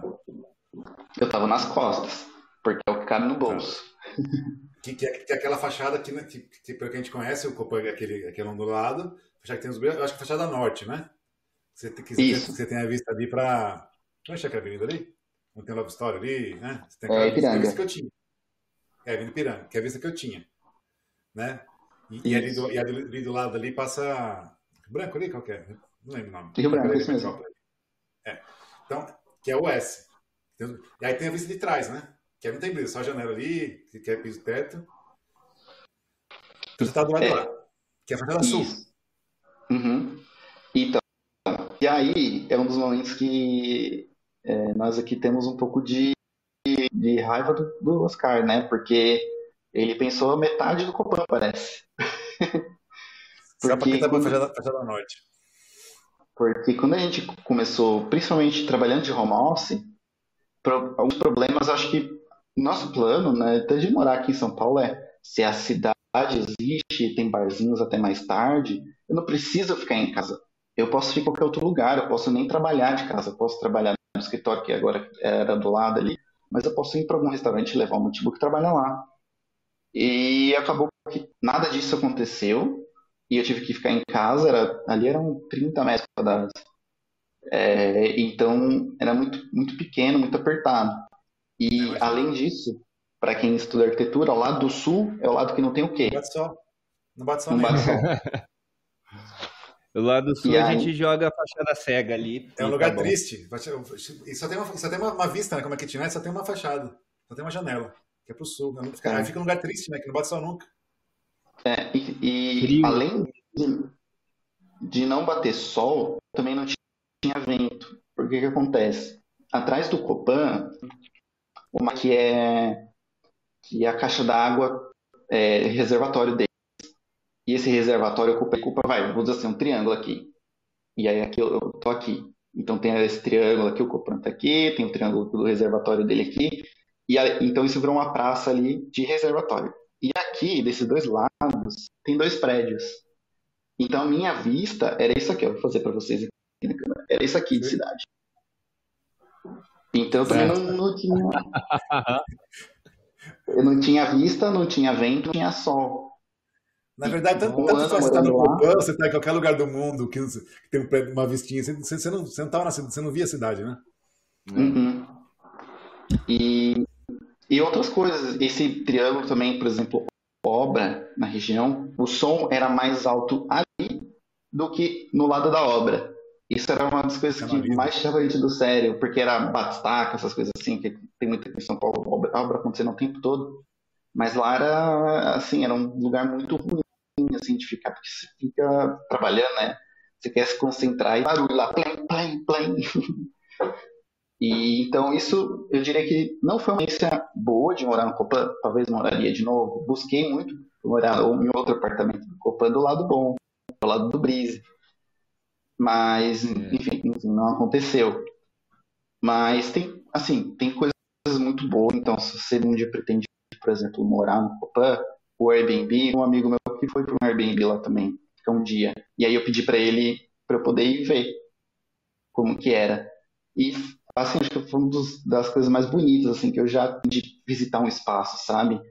Era de, eu entrei, assim, era um, era um dobro de uma kitnet, assim, com um flatzinho, e você olha assim, era, tinha um brise ali, mas você vê a cidade, assim, a gente foi à noite, você vê a cidade, assim, acesa. Falou, gente, é outra, é outra coisa, assim, sabe, dá um arrepio, assim, lugar. É, foi, foi, foi assim, aí... onde eu fiquei. É, vocês tinham aquelas janelas enormes, tem aqueles... Uhum. A pena que você tem aquela tela na frente ali, uhum. as tiras não caíram lá embaixo, né, que estão descolando. Sim. É uma pena. Mas tem uma vista, uma vista linda ali, tipo... Você vê São Sim. Paulo, os caras, né? a noite é lindo.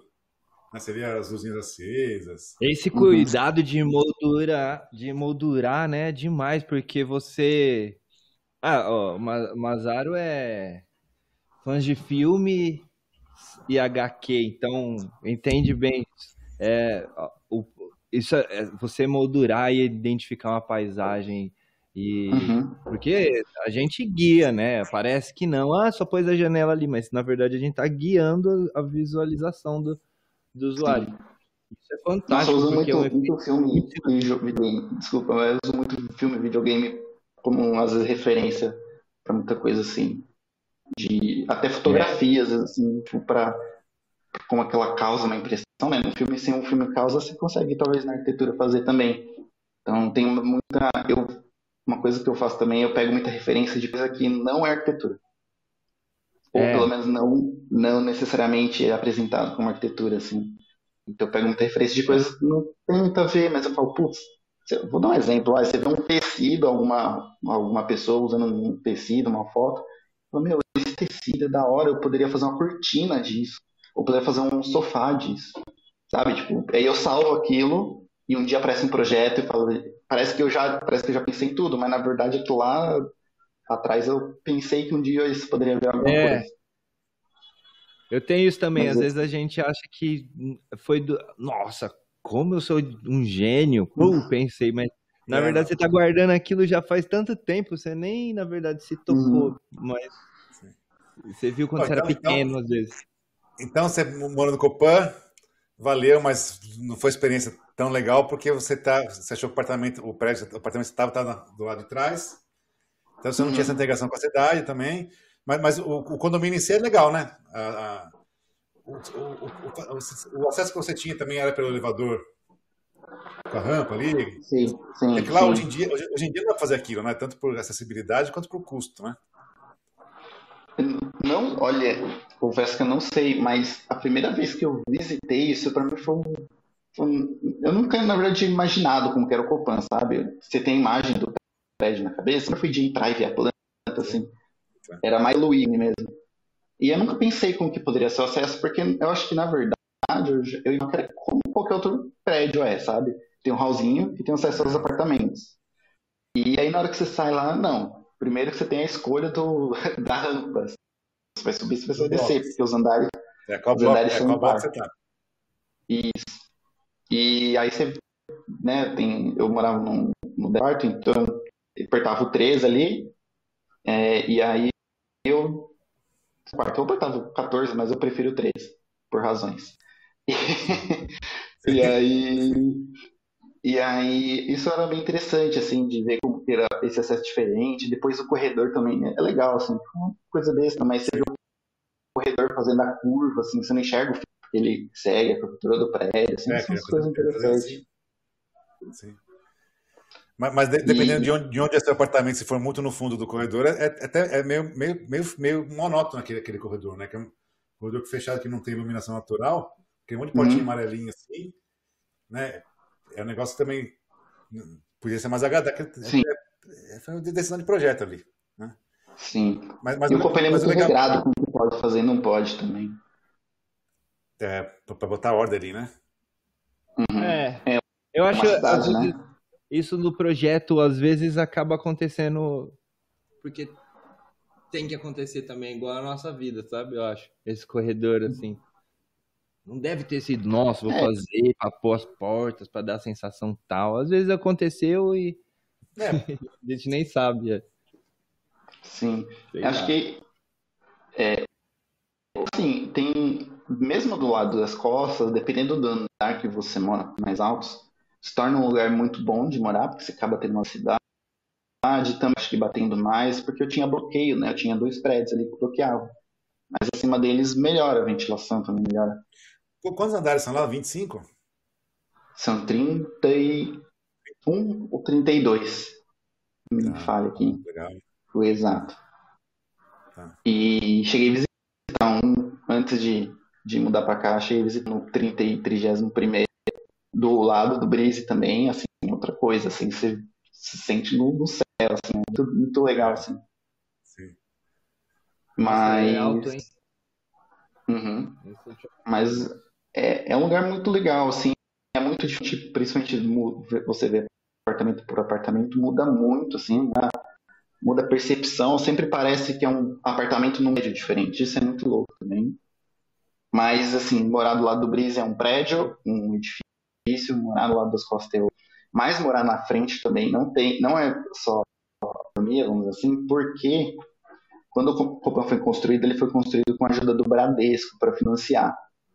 E por problemas de entrega de obra, de financiamento, a, uma área da frente ia ser uma praça. E essa praça teve que ser entregue para o banco. E eu acho que por pirraça ou por qualquer motivo que foi, eles construíram um do Bradesco ali, que ocupa, é, ele fecha um dos primeiros apartamentos do lado de um lado do prédio. Então as pessoas têm visto. Que, que é aquela, rosa, que é aquela rosinha, que é aquela velhinha onde tem a Dona Onça ali, né? Uhum. É aquela velhinha que tem aquele prédio Bradesco ali, que faz sombreia tudo ali, né? É, sim. Então... Nossa, cara, que, que triste. É, isso é exatamente, eu acho que é, esse prédio assim é uma tristeza assim de arquitetura, porque ele não é um prédio importante, é de um banco também, que não é uma coisa que enfim, precisaria estar ali. Eu acho que foi uma decisão mais por, enfim, por outros motivos que aquilo aconteceu é. e acabou matando essa. essa é, acabou, foi uma agressão, né? Na verdade. Olha, eu vou. Polêmica. Hum. foi, mas é, foi uma... é, é que, Copo, né? A história do Copan é uma história. O Neymar fez, mas o Neymar também meio que não reconhece o filho, sabe? Porque ele largou no meio, por causa dessas questões Sim, de, de banco, de grana. Ele foi fazer Brasília, né? São Paulo, São Paulo dava um boom, boom econômico, boom de crescimento, concreto, mas aí no meio faltou grana, aí teve que renegociar, aí ele acabou largando o projeto. Né? Mas enfim, aí teve O dinheiro é, manda, né, cara, querendo ou não. Ah, Por... E, nossa, e a gente também tá vivendo uma fase dele bem difícil. Mas dinheiro uhum. atrapalha muito no resultado. Quer dizer, ajuda, né? Ajuda atrapalha. aí, aí, então, aí depois, depois do, de morar no Oscar Niemeyer, você foi querer morar no Artaxa Jurado. Isso. Esse é. sim. Não, esse sim é charmoso, cara. Morar no Artaxa Jurado. Não, esse... Morar, no Viadutos, né, que você mora? Isso. Morar no Virando... Viadutos. Uhum. Cara, é, é tipo assim, como, como, eu, tipo, eu, lá, alguns meses atrás, estava aqui em Londres, falei, se você voltar para o Brasil, para São Paulo, eu, eu, pensei, eu quero morar no Viadutos. E comecei a ver imobiliário, imobiliário daqui, imobiliário do Viadutos. Porque eu, eu gosto dessas coisas, né? Tipo, é, são fases, né? Eu quando viajo, por exemplo, com esse negócio de Airbnb, eu sempre prefiro, sempre prefiro ficar em lugares que têm relação com a arquitetura. Né? Eu, eu fui para. Eu fui, fui para. Como chama lá? É, Caraca, esqueci o nome da cidade. Copenhague. Fui para Copenhague em 2018. E aí, obviamente, fui querer ficar no prédio do, do Big, né? Aí, uhum. no Airbnb, reservei lá o, aquele, o, o, aquele prédio que é um 8, sabe? Que tem aspirando assim. Sim. Sabe? Então, fiquei lá uns dias. Também, tem, tem, tem, lógico que não é morar igual você morou, mas tem uma experiência de, de ter entrado nos prédios, aí eu fico entrando nas partes íntimas, né? Na parte é, comum, na parte externa. Tem, tem, tem, o dia inteiro. É, tive experiências boas e também muitas críticas. Então, sempre que eu viajo, eu tento ficar, dependendo do meu bolso também, né? Então, e aí tá pensando, pô, se eu voltar ao Brasil, se eu puder, né? Eu quero morar no, no Viadutos. Tá vago aqui aí, do lado, se quiser ter vizinho. É, aí quando a gente começa a falar para para participar aqui do podcast, eu falei, ah, não estou morando mais no Copan. Eu falei, que, que eu comentei com você, ah, é legal que você vai contar a experiência do Copan. Eu falei, ah, não estamos morando lá. Mas estou morando no viaduto. Eu falei, uhum. puta, melhor ainda. Né? Outra história, mas antes, como pode falar, eu tive uma experiência com o Tarde Jurado, que eu tenho um amigo que ele mora no, no edifício. Cara, como que é o nome dele? Ali no Janópolis? Puta, tá na, foi o nome. É, na, na, Princesa? Como é que chamam? Puta. É, Deixa eu ver. É difícil. Né, cara, é Princesa, é difícil.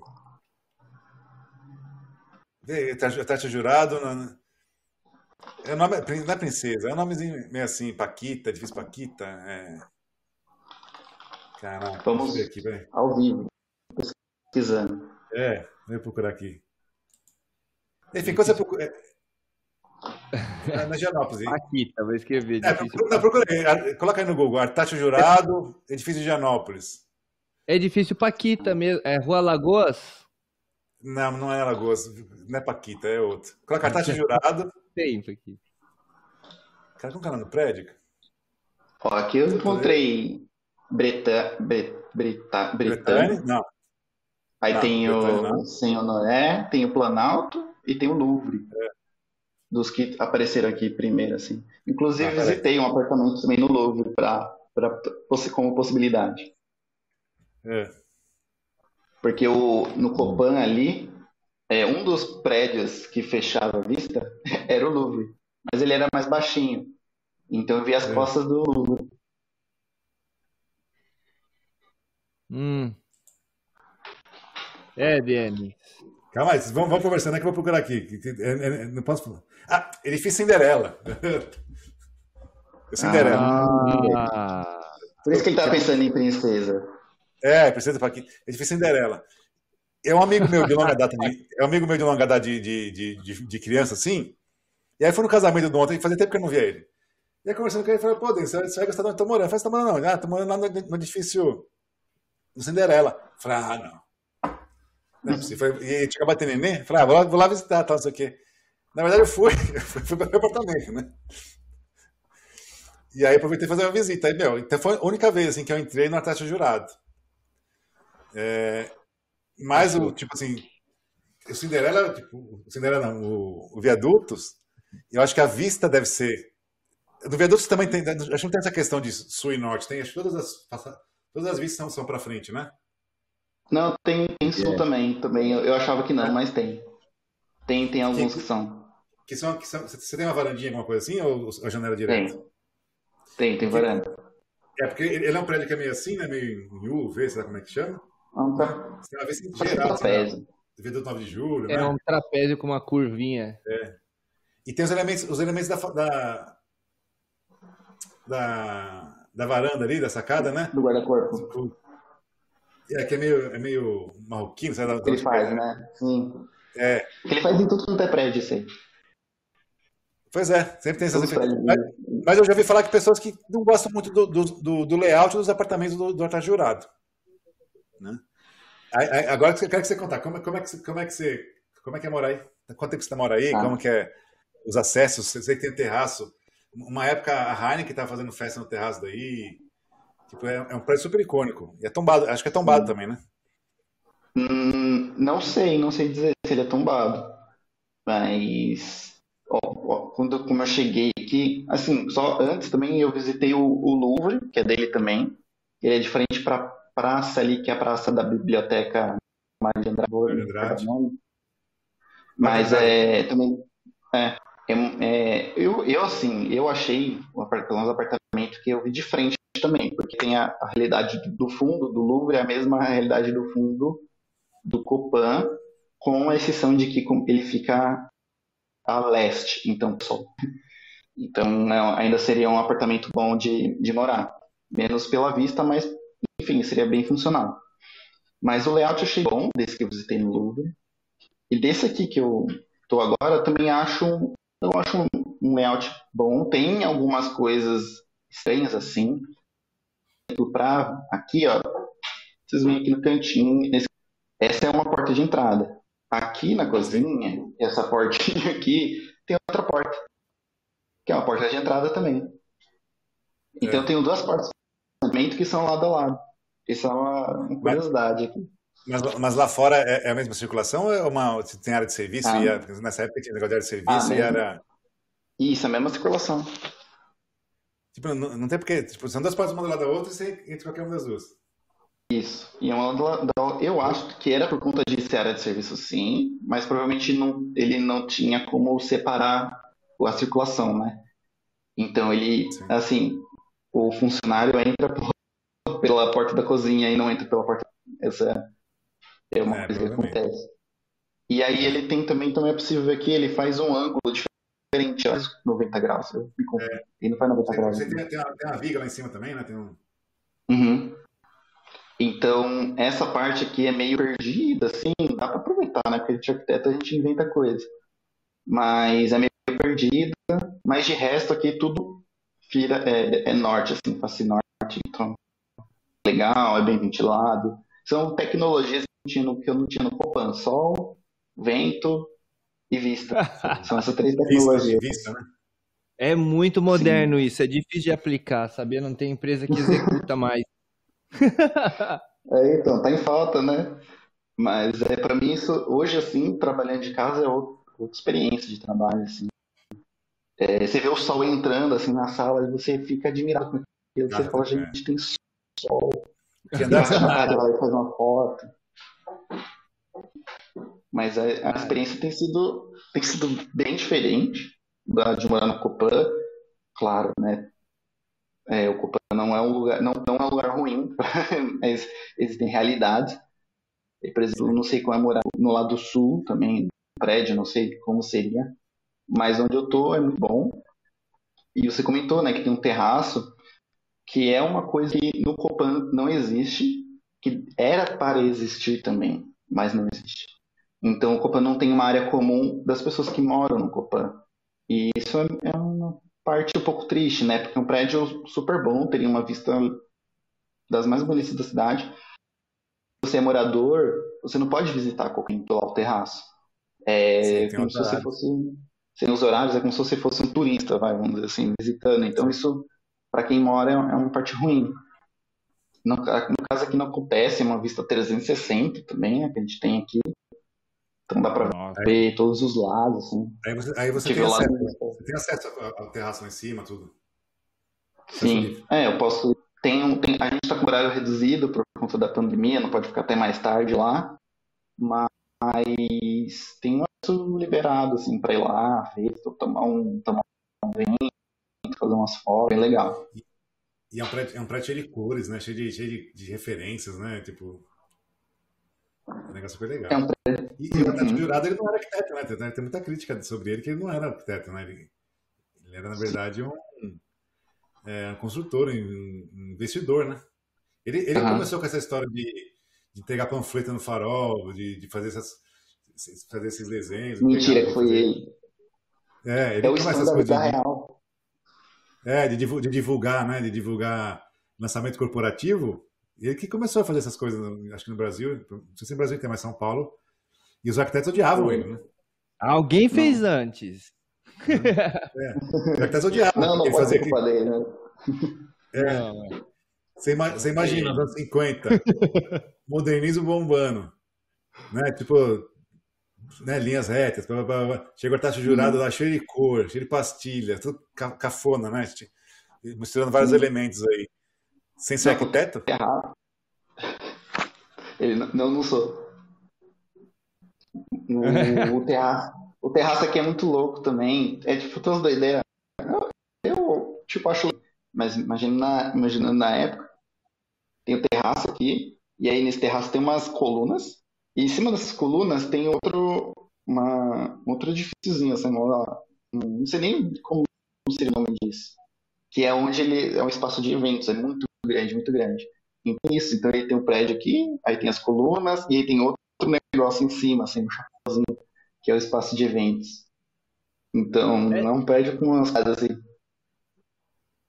Sabe o que é legal? É legal que, que ele era.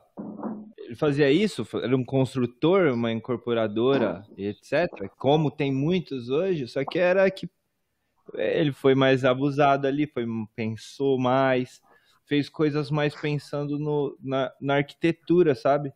O que a gente vê muito uhum. hoje é só assim, é, aproveita todos os espaços, tudo que der para vender e fazer com que as pessoas comprem, tá bom e, e, e não importa como ficar muito, sabe? Sim.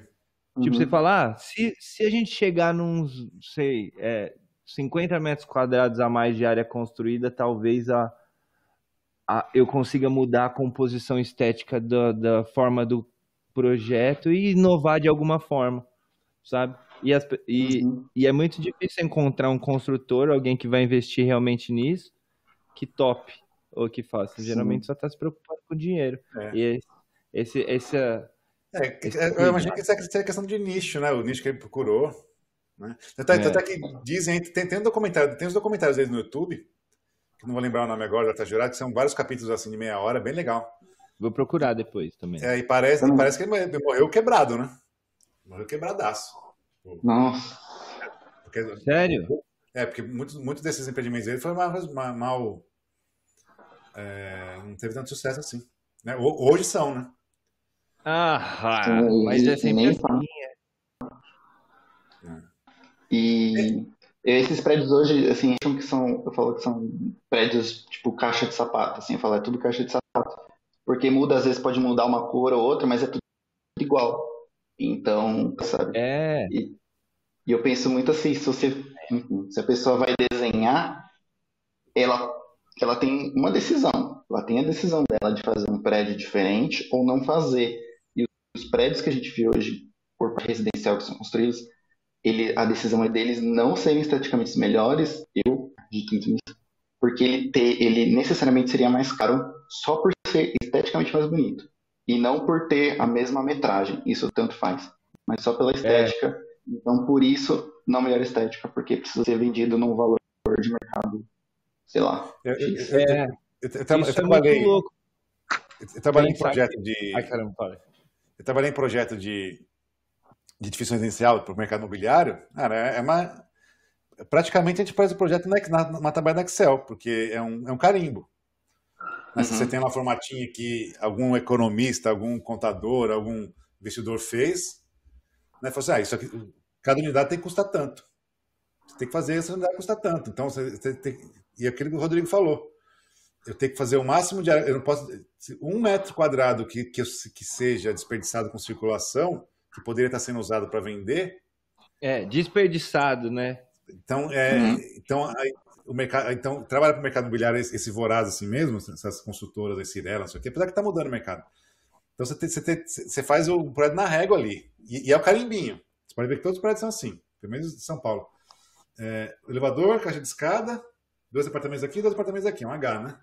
É um, é, uhum. Aí você só vira ele para pegar um sol melhor. E você faz aqueles, é. aqueles faz aquelas torres subindo. É, não tem arquitetura. É um projeto totalmente técnico para seguir, para seguir, para seguir, para seguir norma. Porém, uhum. você pega outras incorporadoras, como a tem em São Paulo, tem a Ideias Árvores, algumas outras também tem nessa onda, que é da, aí sim tem aquela tal da arquitetura assinada, né? Que aí sim uhum. tem o trabalho artístico e o trabalho conceitual da arquitetura.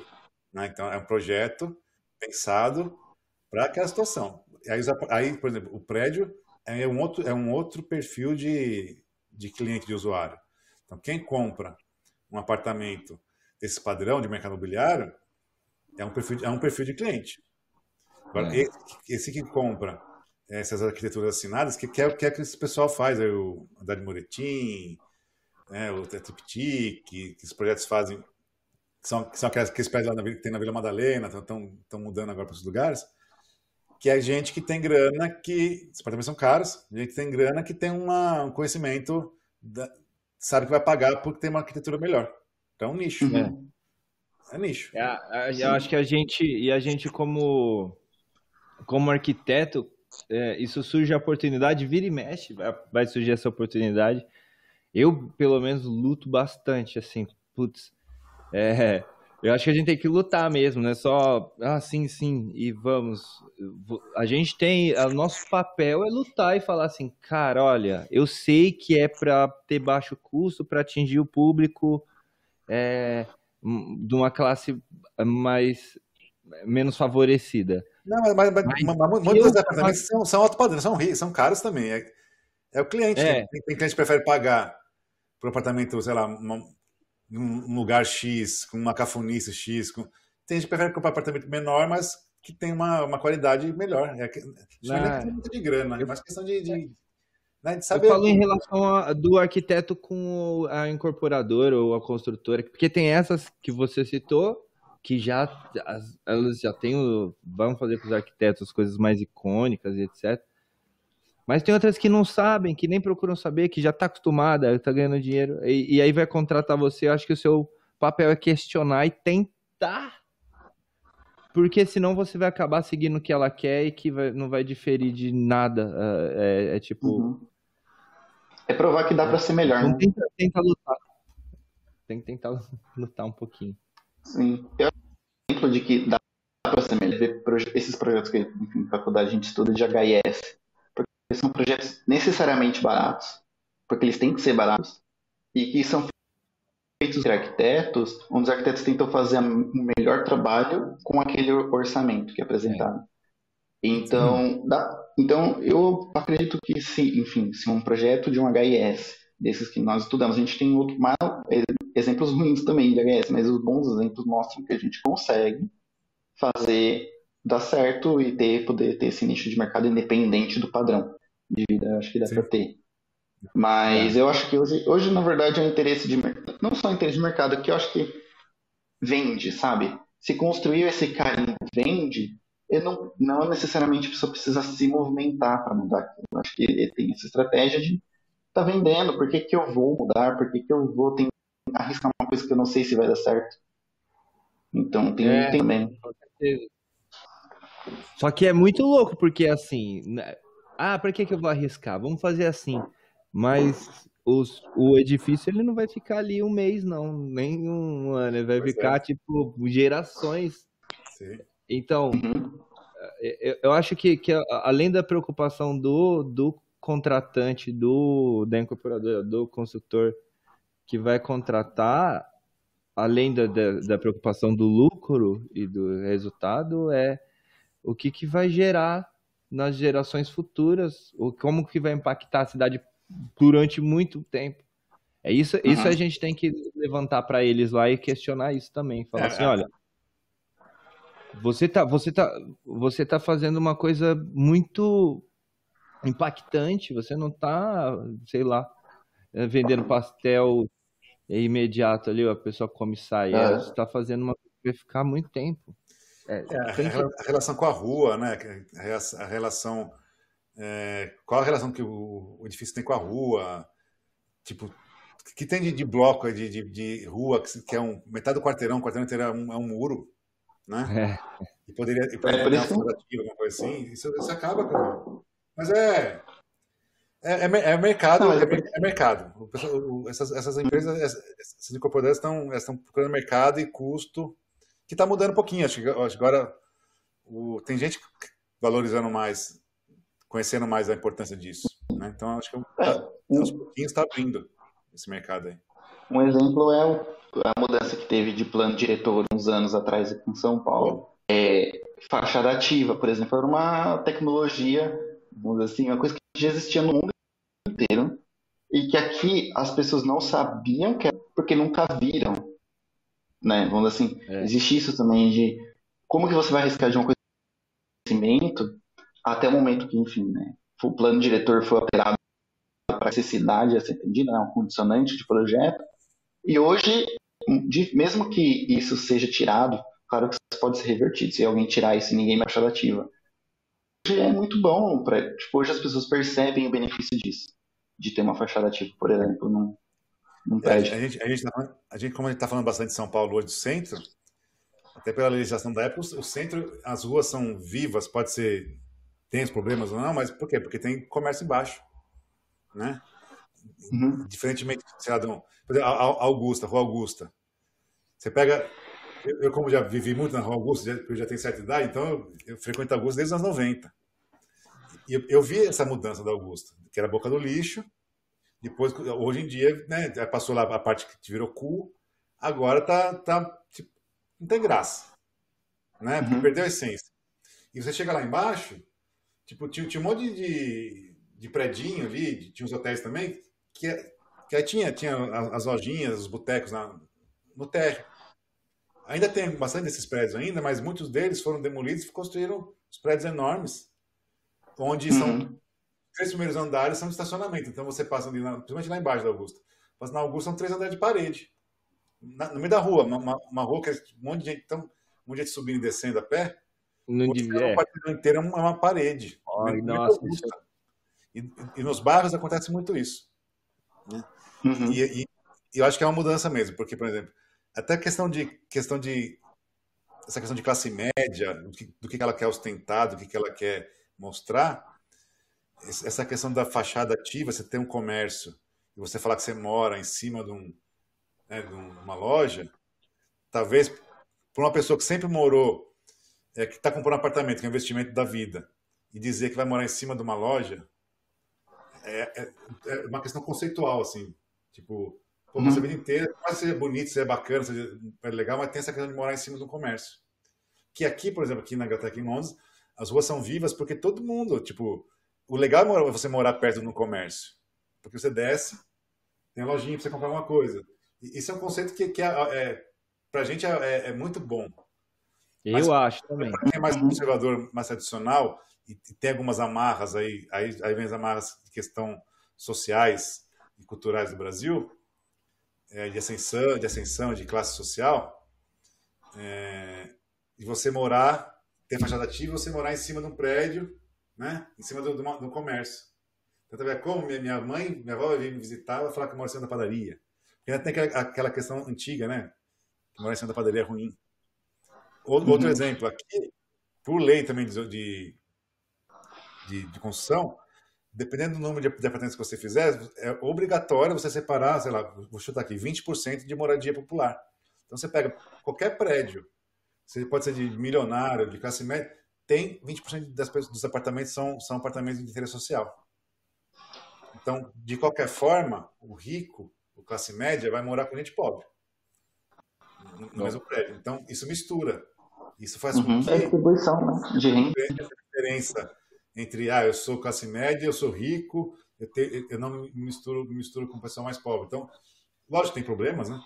Mas fica mais natural essa, essa diversidade, essa todo mundo essa convivência, né? Uhum. Então, todo bairro aqui tem o pobre, o rico, o médio, todo mundo convive junto. E aí, por exemplo, é. em São Paulo, no Brasil, por questões culturais, sociais, é, e também de legislação de, de interesses econômicos também, de, de, mercado, é muito separado. Então, aqui é o bairro de rico, aqui é o bairro de pobre, aqui é o bairro isso aqui. É muito segregado, né? Uhum. É. O que segura hoje... A talvez melhore um pouco isso, porque as pessoas ficam na rua.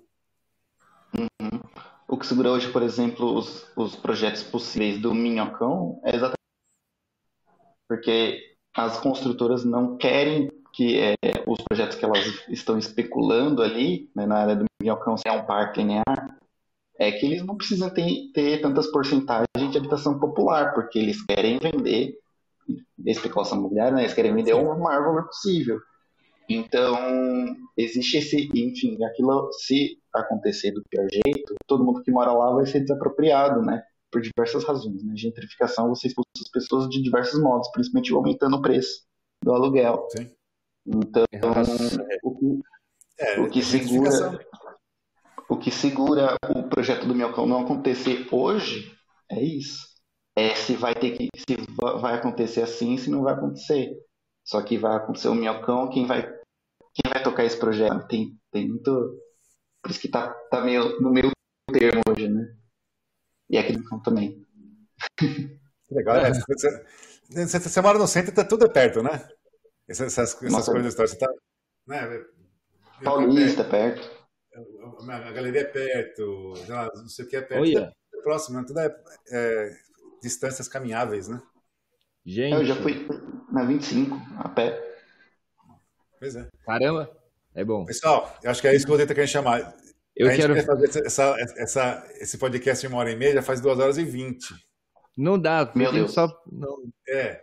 Não dá, né? Tem, tem, tem que começar Parte a... dois, Eu tô adorando, eu tô adorando. Por mim, a gente ia embora. Só que, tipo, quem que tá ouvindo agora? Não. Ou é, é, tem mais vida, né? Pois é. Talvez a gente é, faça um. Eu falo Vamos muito. Fazer mais um depois. Eu falo muito, né? O Rodrigo também fala bastante, então, todas vai. Mas é. eu, eu, eu, me recuso a terminar, a terminar o podcast sem fazer o nosso quadro de perguntas. Também. Né? Sim. Então, é, já bateu um papo, faltou muita coisa para conversar ainda. A gente está aprendendo, né, Rodrigo? A gente está aprendendo também a fazer Aprendendo. Eu acho assim, também não tem nenhum problema. Deu aqui, ó. Uh, ah, mas gostei muito, desenrolou. Vamos fazer um outro programa depois. Faz a, o Gabriel Mazaro de novo. É Parte 2. É, dá, sempre dá para ir mais além, só que não, não dá para ser para sempre, né? Sim. Bom, mas ela tá preparado para o nosso quadro de perguntas? Pô, você tem, tem vinheta, tem até vinheta. Tem vinheta. É, semana passada a gente fez com o Will, eu pedi para escolher um número, mas eu não vou fazer mais isso, porque senão começa a, vir, a, a, Você vai descobrir que número que é, qual pergunta que é, alguém vai descobrir, então eu vou no aleatório mesmo. Então, eu vou, é, vou lançar tá. a vinheta para chamar o nosso quadro.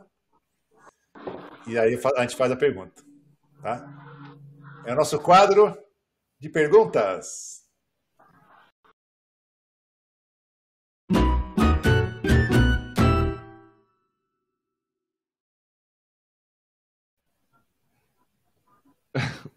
Caramba.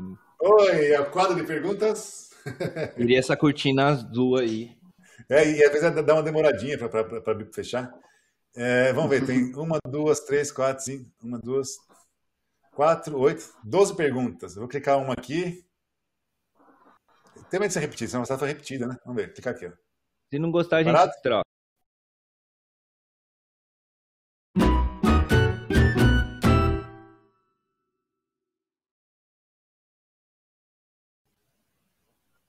Ah, não vamos trocar, não. Essa é boa. É, foi boa.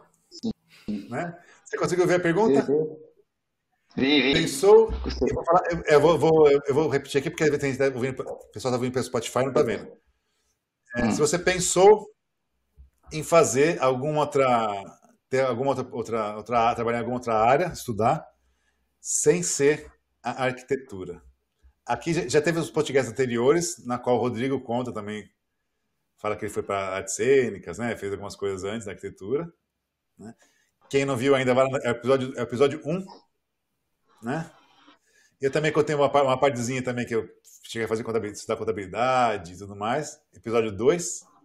E aqui no episódio 4, quer saber de você. Gabriel Mazaro, arquiteto de designer de conceitos. Que mora, mora no Copan, mora no edifício de viadutos. Né? Passou a pandemia inteira dentro, do, dentro, dentro da, parte, no, da kitnet do Copan. Sem sol, sem vento e sem vista. Exato. Sinopse. É. Você teve. Você chegou a pensar em alguma, alguma outra coisa sem ser arquitetura antes? Sim, sim. Mas é, eu diria que é, é, quase óbvio as opções que eu já pensei. É, pensei em design, né? Trabalhar com design em si. E publicidade também. Eram duas áreas que eu, que eu tinha imaginado, assim. Meu pai estudou é, publicidade também, então tinha essa influência dele. E, e design, né, por desenho mesmo, ser uma, ser uma área que me interessa bastante. É, no desenho, no sentido, vou dizer, diria até um design de produto, assim, eu gosto do design de como aquilo tem algum significado para a pessoa, né, então, nessa área Sim. mais, assim, eu me identificava. Não design de né, desenhar, ser um designer gráfico então, talvez, tipo, de, ao, invés, ao invés de desenhar escritórios, hotéis, isso aqui é desenhar produto, né? Tipo, embalagem, uhum. né? um frasco de perfume, Sim. desenhar um, né? um Não, é. né? Sempre estava claro, então, para ele que era criatividade é, e arte. Sim. Não podia uhum. ser nada diferente. Eu, eu, eu, eu, não perguntei, eu não perguntei nada, mas eu lembrei aqui. Eu queria te perguntar. Você contou que você foi para o colégio técnico. Você uhum. já desenhava antes? Você sempre, foi, você sempre desenhou? Sim. Desde criança? É, você era aquela pessoa que, que desenhava na, na, escola, assim, caricatura das pessoas, assim, ou não? Não, não. Assim, por, pela minha mãe ser professora, papel e lápis tinha em casa.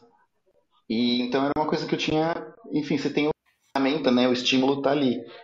Então eu sempre desenhei e muita, é muito associado, né? O que eu sei fazer é associado com se um eu nasci com isso. E eu não acho, eu na verdade eu acho que desde pequeno eu só fui estimulado a isso. E hoje, hoje eu tenho essa, essa técnica desenvolvida. Mas eu acho que todo mundo, hoje, qualquer idade, assim, se você parar e quiser trabalhar com isso, você se focar, você se torna um bom profissional. Pelo menos, vou dizer assim, de, é, é, é possível. Porque desenho é prática. É, é. Que, assim com a arquitetura também, é aí aprender com os erros. Então, desenho é bastante Boas práticas, né? Erro, erro e acerto, né? É. E observação, né? Você e deve ser um bom, bom observador, né? Se você desenha bem, é observação, né? É, tem uma curiosidade disso, só uma opção que eu pensei já e desisti, uma coisa muito besta. É, já pensei em ser médico, mas eu desisti porque eu descobri que eu teria que fazer operações em pessoas, estudante.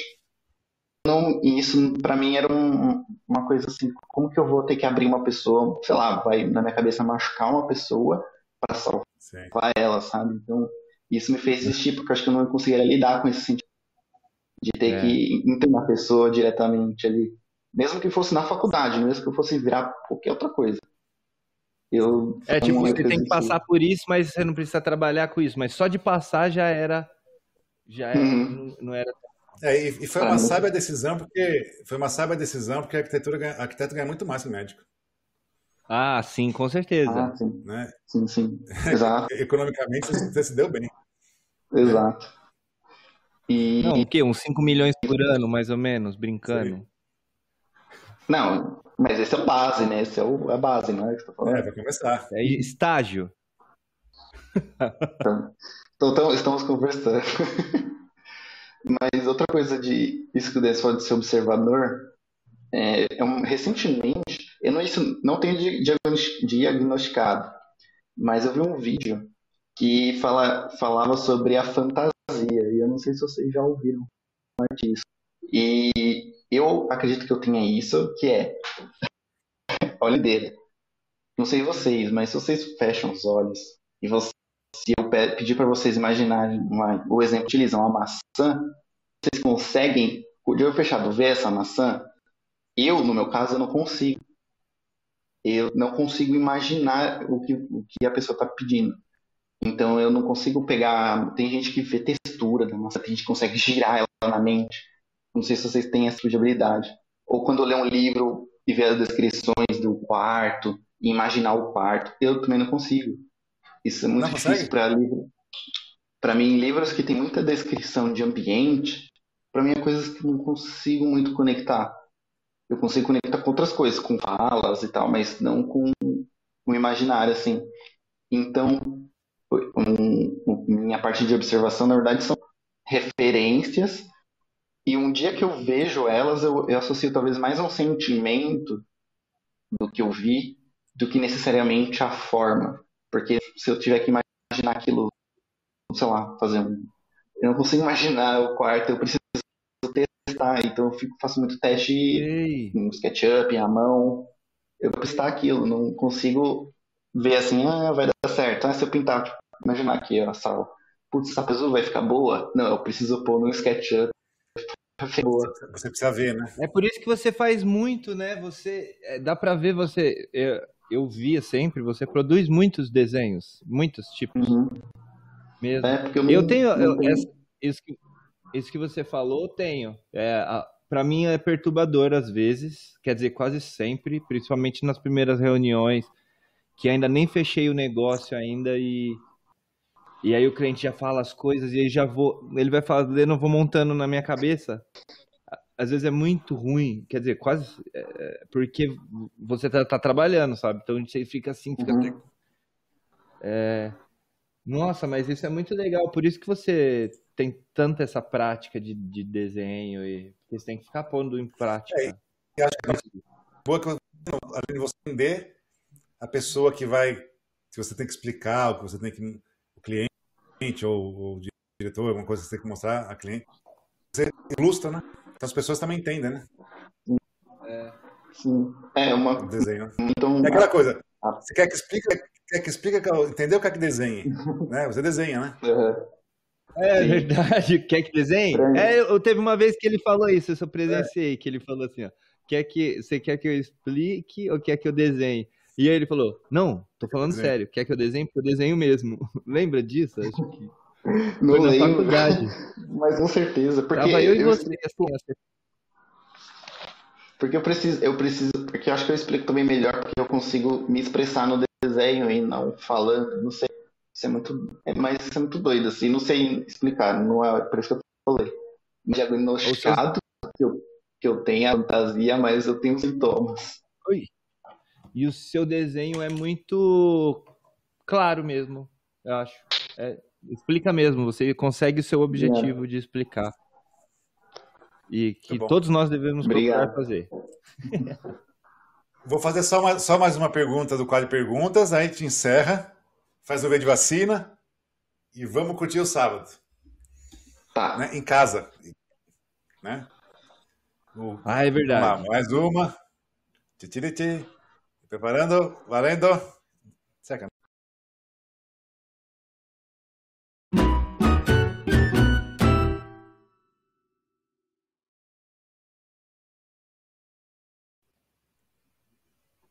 Já falou. Esse aqui já falou. Vai, ganhamos que tempo. bom. Tá falando. Ah, então já foi. Qual a matéria que eu mais gostava? É. Vai tentar Continua mais uma, tentar mais uma. Vamos lá, vai. Vamos lá. Não, eu posso puxar um saco. Eu posso falar que a matéria que eu mais gostava era que o Denis. Ah, ah todo pronto. mundo fala isso. Pronto. Só eu que não falo, que não, que não é. é. Pronto. Eu gostava é, é. do intervalo. Para você ver, para você ver como, como ainda tem muita conversa que a gente não vai dar tempo, a gente acabou não falando da, da, da do TCC, a gente falou nada disso, né? Vamos fazer o... parte 2. É, da, da, daquela, daquela, daquela cobertura que você fez ali, que parece uns cogumelos, sabe como é que era ali, né? Uns uhum. arames, né? Umas placas que você fez. É legal também, tipo, contar como você desenvolveu aqui, que foi um trabalheiro danado, né? Foi. Nossa. É, lembro que você é, tanto você quanto o Rodrigo foram. Fizeram os projetos. Hora de, Nossa, de... Do, o Rodrigo foi é, maluco no projeto. De, caiu o que esse TCC? Valeu mesmo. Você que foi. Nós dois, Nossa. né? Muito legal. A gente passou por muita coisa junto. Foi pouco tempo, mas foi, foi bastante coisa, né? Muito doido isso. Ah, a gente, é, a gente era outra pessoa. Eu, pelo menos, eu era outra pessoa, mudei muito. E tomara que a gente se encontre em outras vidas dentro dessa vida ainda e possa fazer coisas juntos, cara, porque eu gosto muito uhum. de você, me identifico bastante e admiro, me identifico em algumas partes porque você é uma pessoa super fora da curva. É mesmo. É. Eu também, mas só que a gente tá em curvas. Cada um numa curva. É. mas é, espero que a gente continue. Se você topar e se o Denis também topar, eu, a gente pode combinar um outro mais para frente, mais um outro para a gente falar só dessas outras coisas. Coisa, Ou um e assunto é específico aí. Sim. Ou alguma coisa da minha área, talvez, assim, falar de projeto sim, corporativo, é. ou hoteleiro em específico. É. Para falar mal dos outros também. São áreas diferentes. Né? Para falar mal dos outros, dá para falar tudo. É. É, mas obrigado, obrigado por ter participado, valeu muito. Acho que você contou bastante coisa legal. Muito legal mesmo. Muito obrigado Né? Ficou longuíssimo. Antes, antes da gente começar, a gente falou que queria fazer uma hora e meia, são duas horas e 36. É, é, esse cenário tem bastante conteúdo aí. E foi. Né? A conversa vai. Obrigado por ter participado mesmo. É, Para finalizar, lembrando mais uma vez, né? Eu vi que o pessoal participou, é, pessoal, obrigado por todo mundo que participou, que escreveu no chat, pessoal que deu like. Né? Olha o Benja. A gente está tá, tá aprendendo, eu sempre falo que está aprendendo a fazer podcast, né? E não falamos também do seu podcast, né, Mazar? Você tem um podcast também, faz tempo que você não atualiza. A primeira vez que eu ouvi falar em podcast foi você, você acredita? Eu acabei não falando essas coisas. Eu, eu, lembro que ele tava, acho que não tinha nem Spotify, não existia, tinha Spotify, mas não tinha podcast no Spotify. Você falou, professor, eu tô, com, é, tô, tô, com um podcast é. aqui. Eu falei, o que é podcast? Falei, ah, é um programa que é de áudio e tal. Eu lembro que eu ouvi no SoundCloud o seu podcast. Eu, eu lembro que eu baixei. Verdade. Baixei, baixei no celular, o SoundCloud, e, e eu vi. Eu lembro que eu ouvi uma, um, um podcast que você tinha feito, super bacana. Estava entrevistando arquitetas mulheres, né? Acho que era mulher na arquitetura, algum, algum tema assim que você fez, não era? Sim, o meu piloto eu acho que é um dos que eu mais gostei de ter feito assim. Dos outros também gostei, mas acho que foi, um, foi meu piloto, né? Então foi o primeiro. E foi com o coletivo Arquitetas Invisíveis. E, enfim, quem quiser também acompanhar e seguir, elas, elas falam muito sobre a arquitetura de Brasília, né? Porque a arquitetura de Brasília é, é uma arquitetura muito que é não é feita né, para as pessoas, né? Ela é feita para os carros, vamos dizer assim, conta das vias, então ela não valoriza tanto o passeio e de como isso impacta as mulheres em Brasília e também de como existe apagamento na arquitetura das mulheres também. Então é bem legal. Um podcast muito Quando bom. Quando você gravou esse podcast? Que ano foi? Faz tempo já, né? Faz muitos anos. Nossa, diria faz uns 5, 6 anos. É.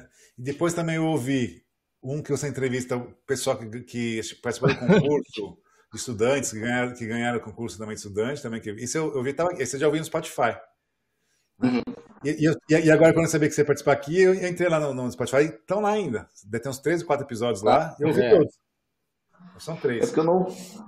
Eu deixei tema lá, então se tá ainda online, tá ótimo. Ah, mas hoje, hoje o nosso aqui a gente não paga nada. A gente põe no Anchor lá e vai, vai, vai direto no. Na... Uhum. É, é, na minha. A gente mata com o tempo, assim, porque é. o tempo é o pior de todos para você achar para fazer essas coisas, eu acho. O é. tempo é Nossa. é maluco.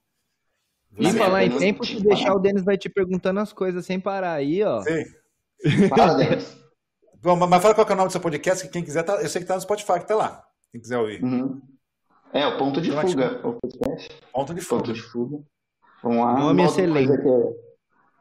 É, é, um, é, Ponto de Fuga porque eu, eu queria falar de arquitetura, mas eu não queria falar de projeto em si. Eu queria falar de outras coisas que envolvem arquitetura. Então era minha fuga, né, do um pouco assim. Eu pensei, putz, Cara. a ver, ser um e aí eu é sempre com nome, com visual, com logo, com imagem, os nomes todos de que eu vi que você deu nome é bom. Tu Parabéns, conceito, né? muito obrigado. eu, verdade. Você está sempre obrigado. na frente, cara. Você está sempre na frente, Mazar. Você, tudo você tá, você, você é de vanguarda. Você está sempre na frente fazendo as coisas. Tá. Né? Nossa, tem que ser. É obrigado, Mazar. Hoje... Obrigado, Rodrigo. Obrigado, Denis. Dá um abraço na Obrigado, obrigado atenção a todo mundo. Docinho, docinho. Tá. E a gente marca uma próxima. É. Vamos finalizar? Vem de vacina? Quem ainda tem que tomar vacina, né? É. Até tomar vacina eu vou de vacina. Obrigado a todos.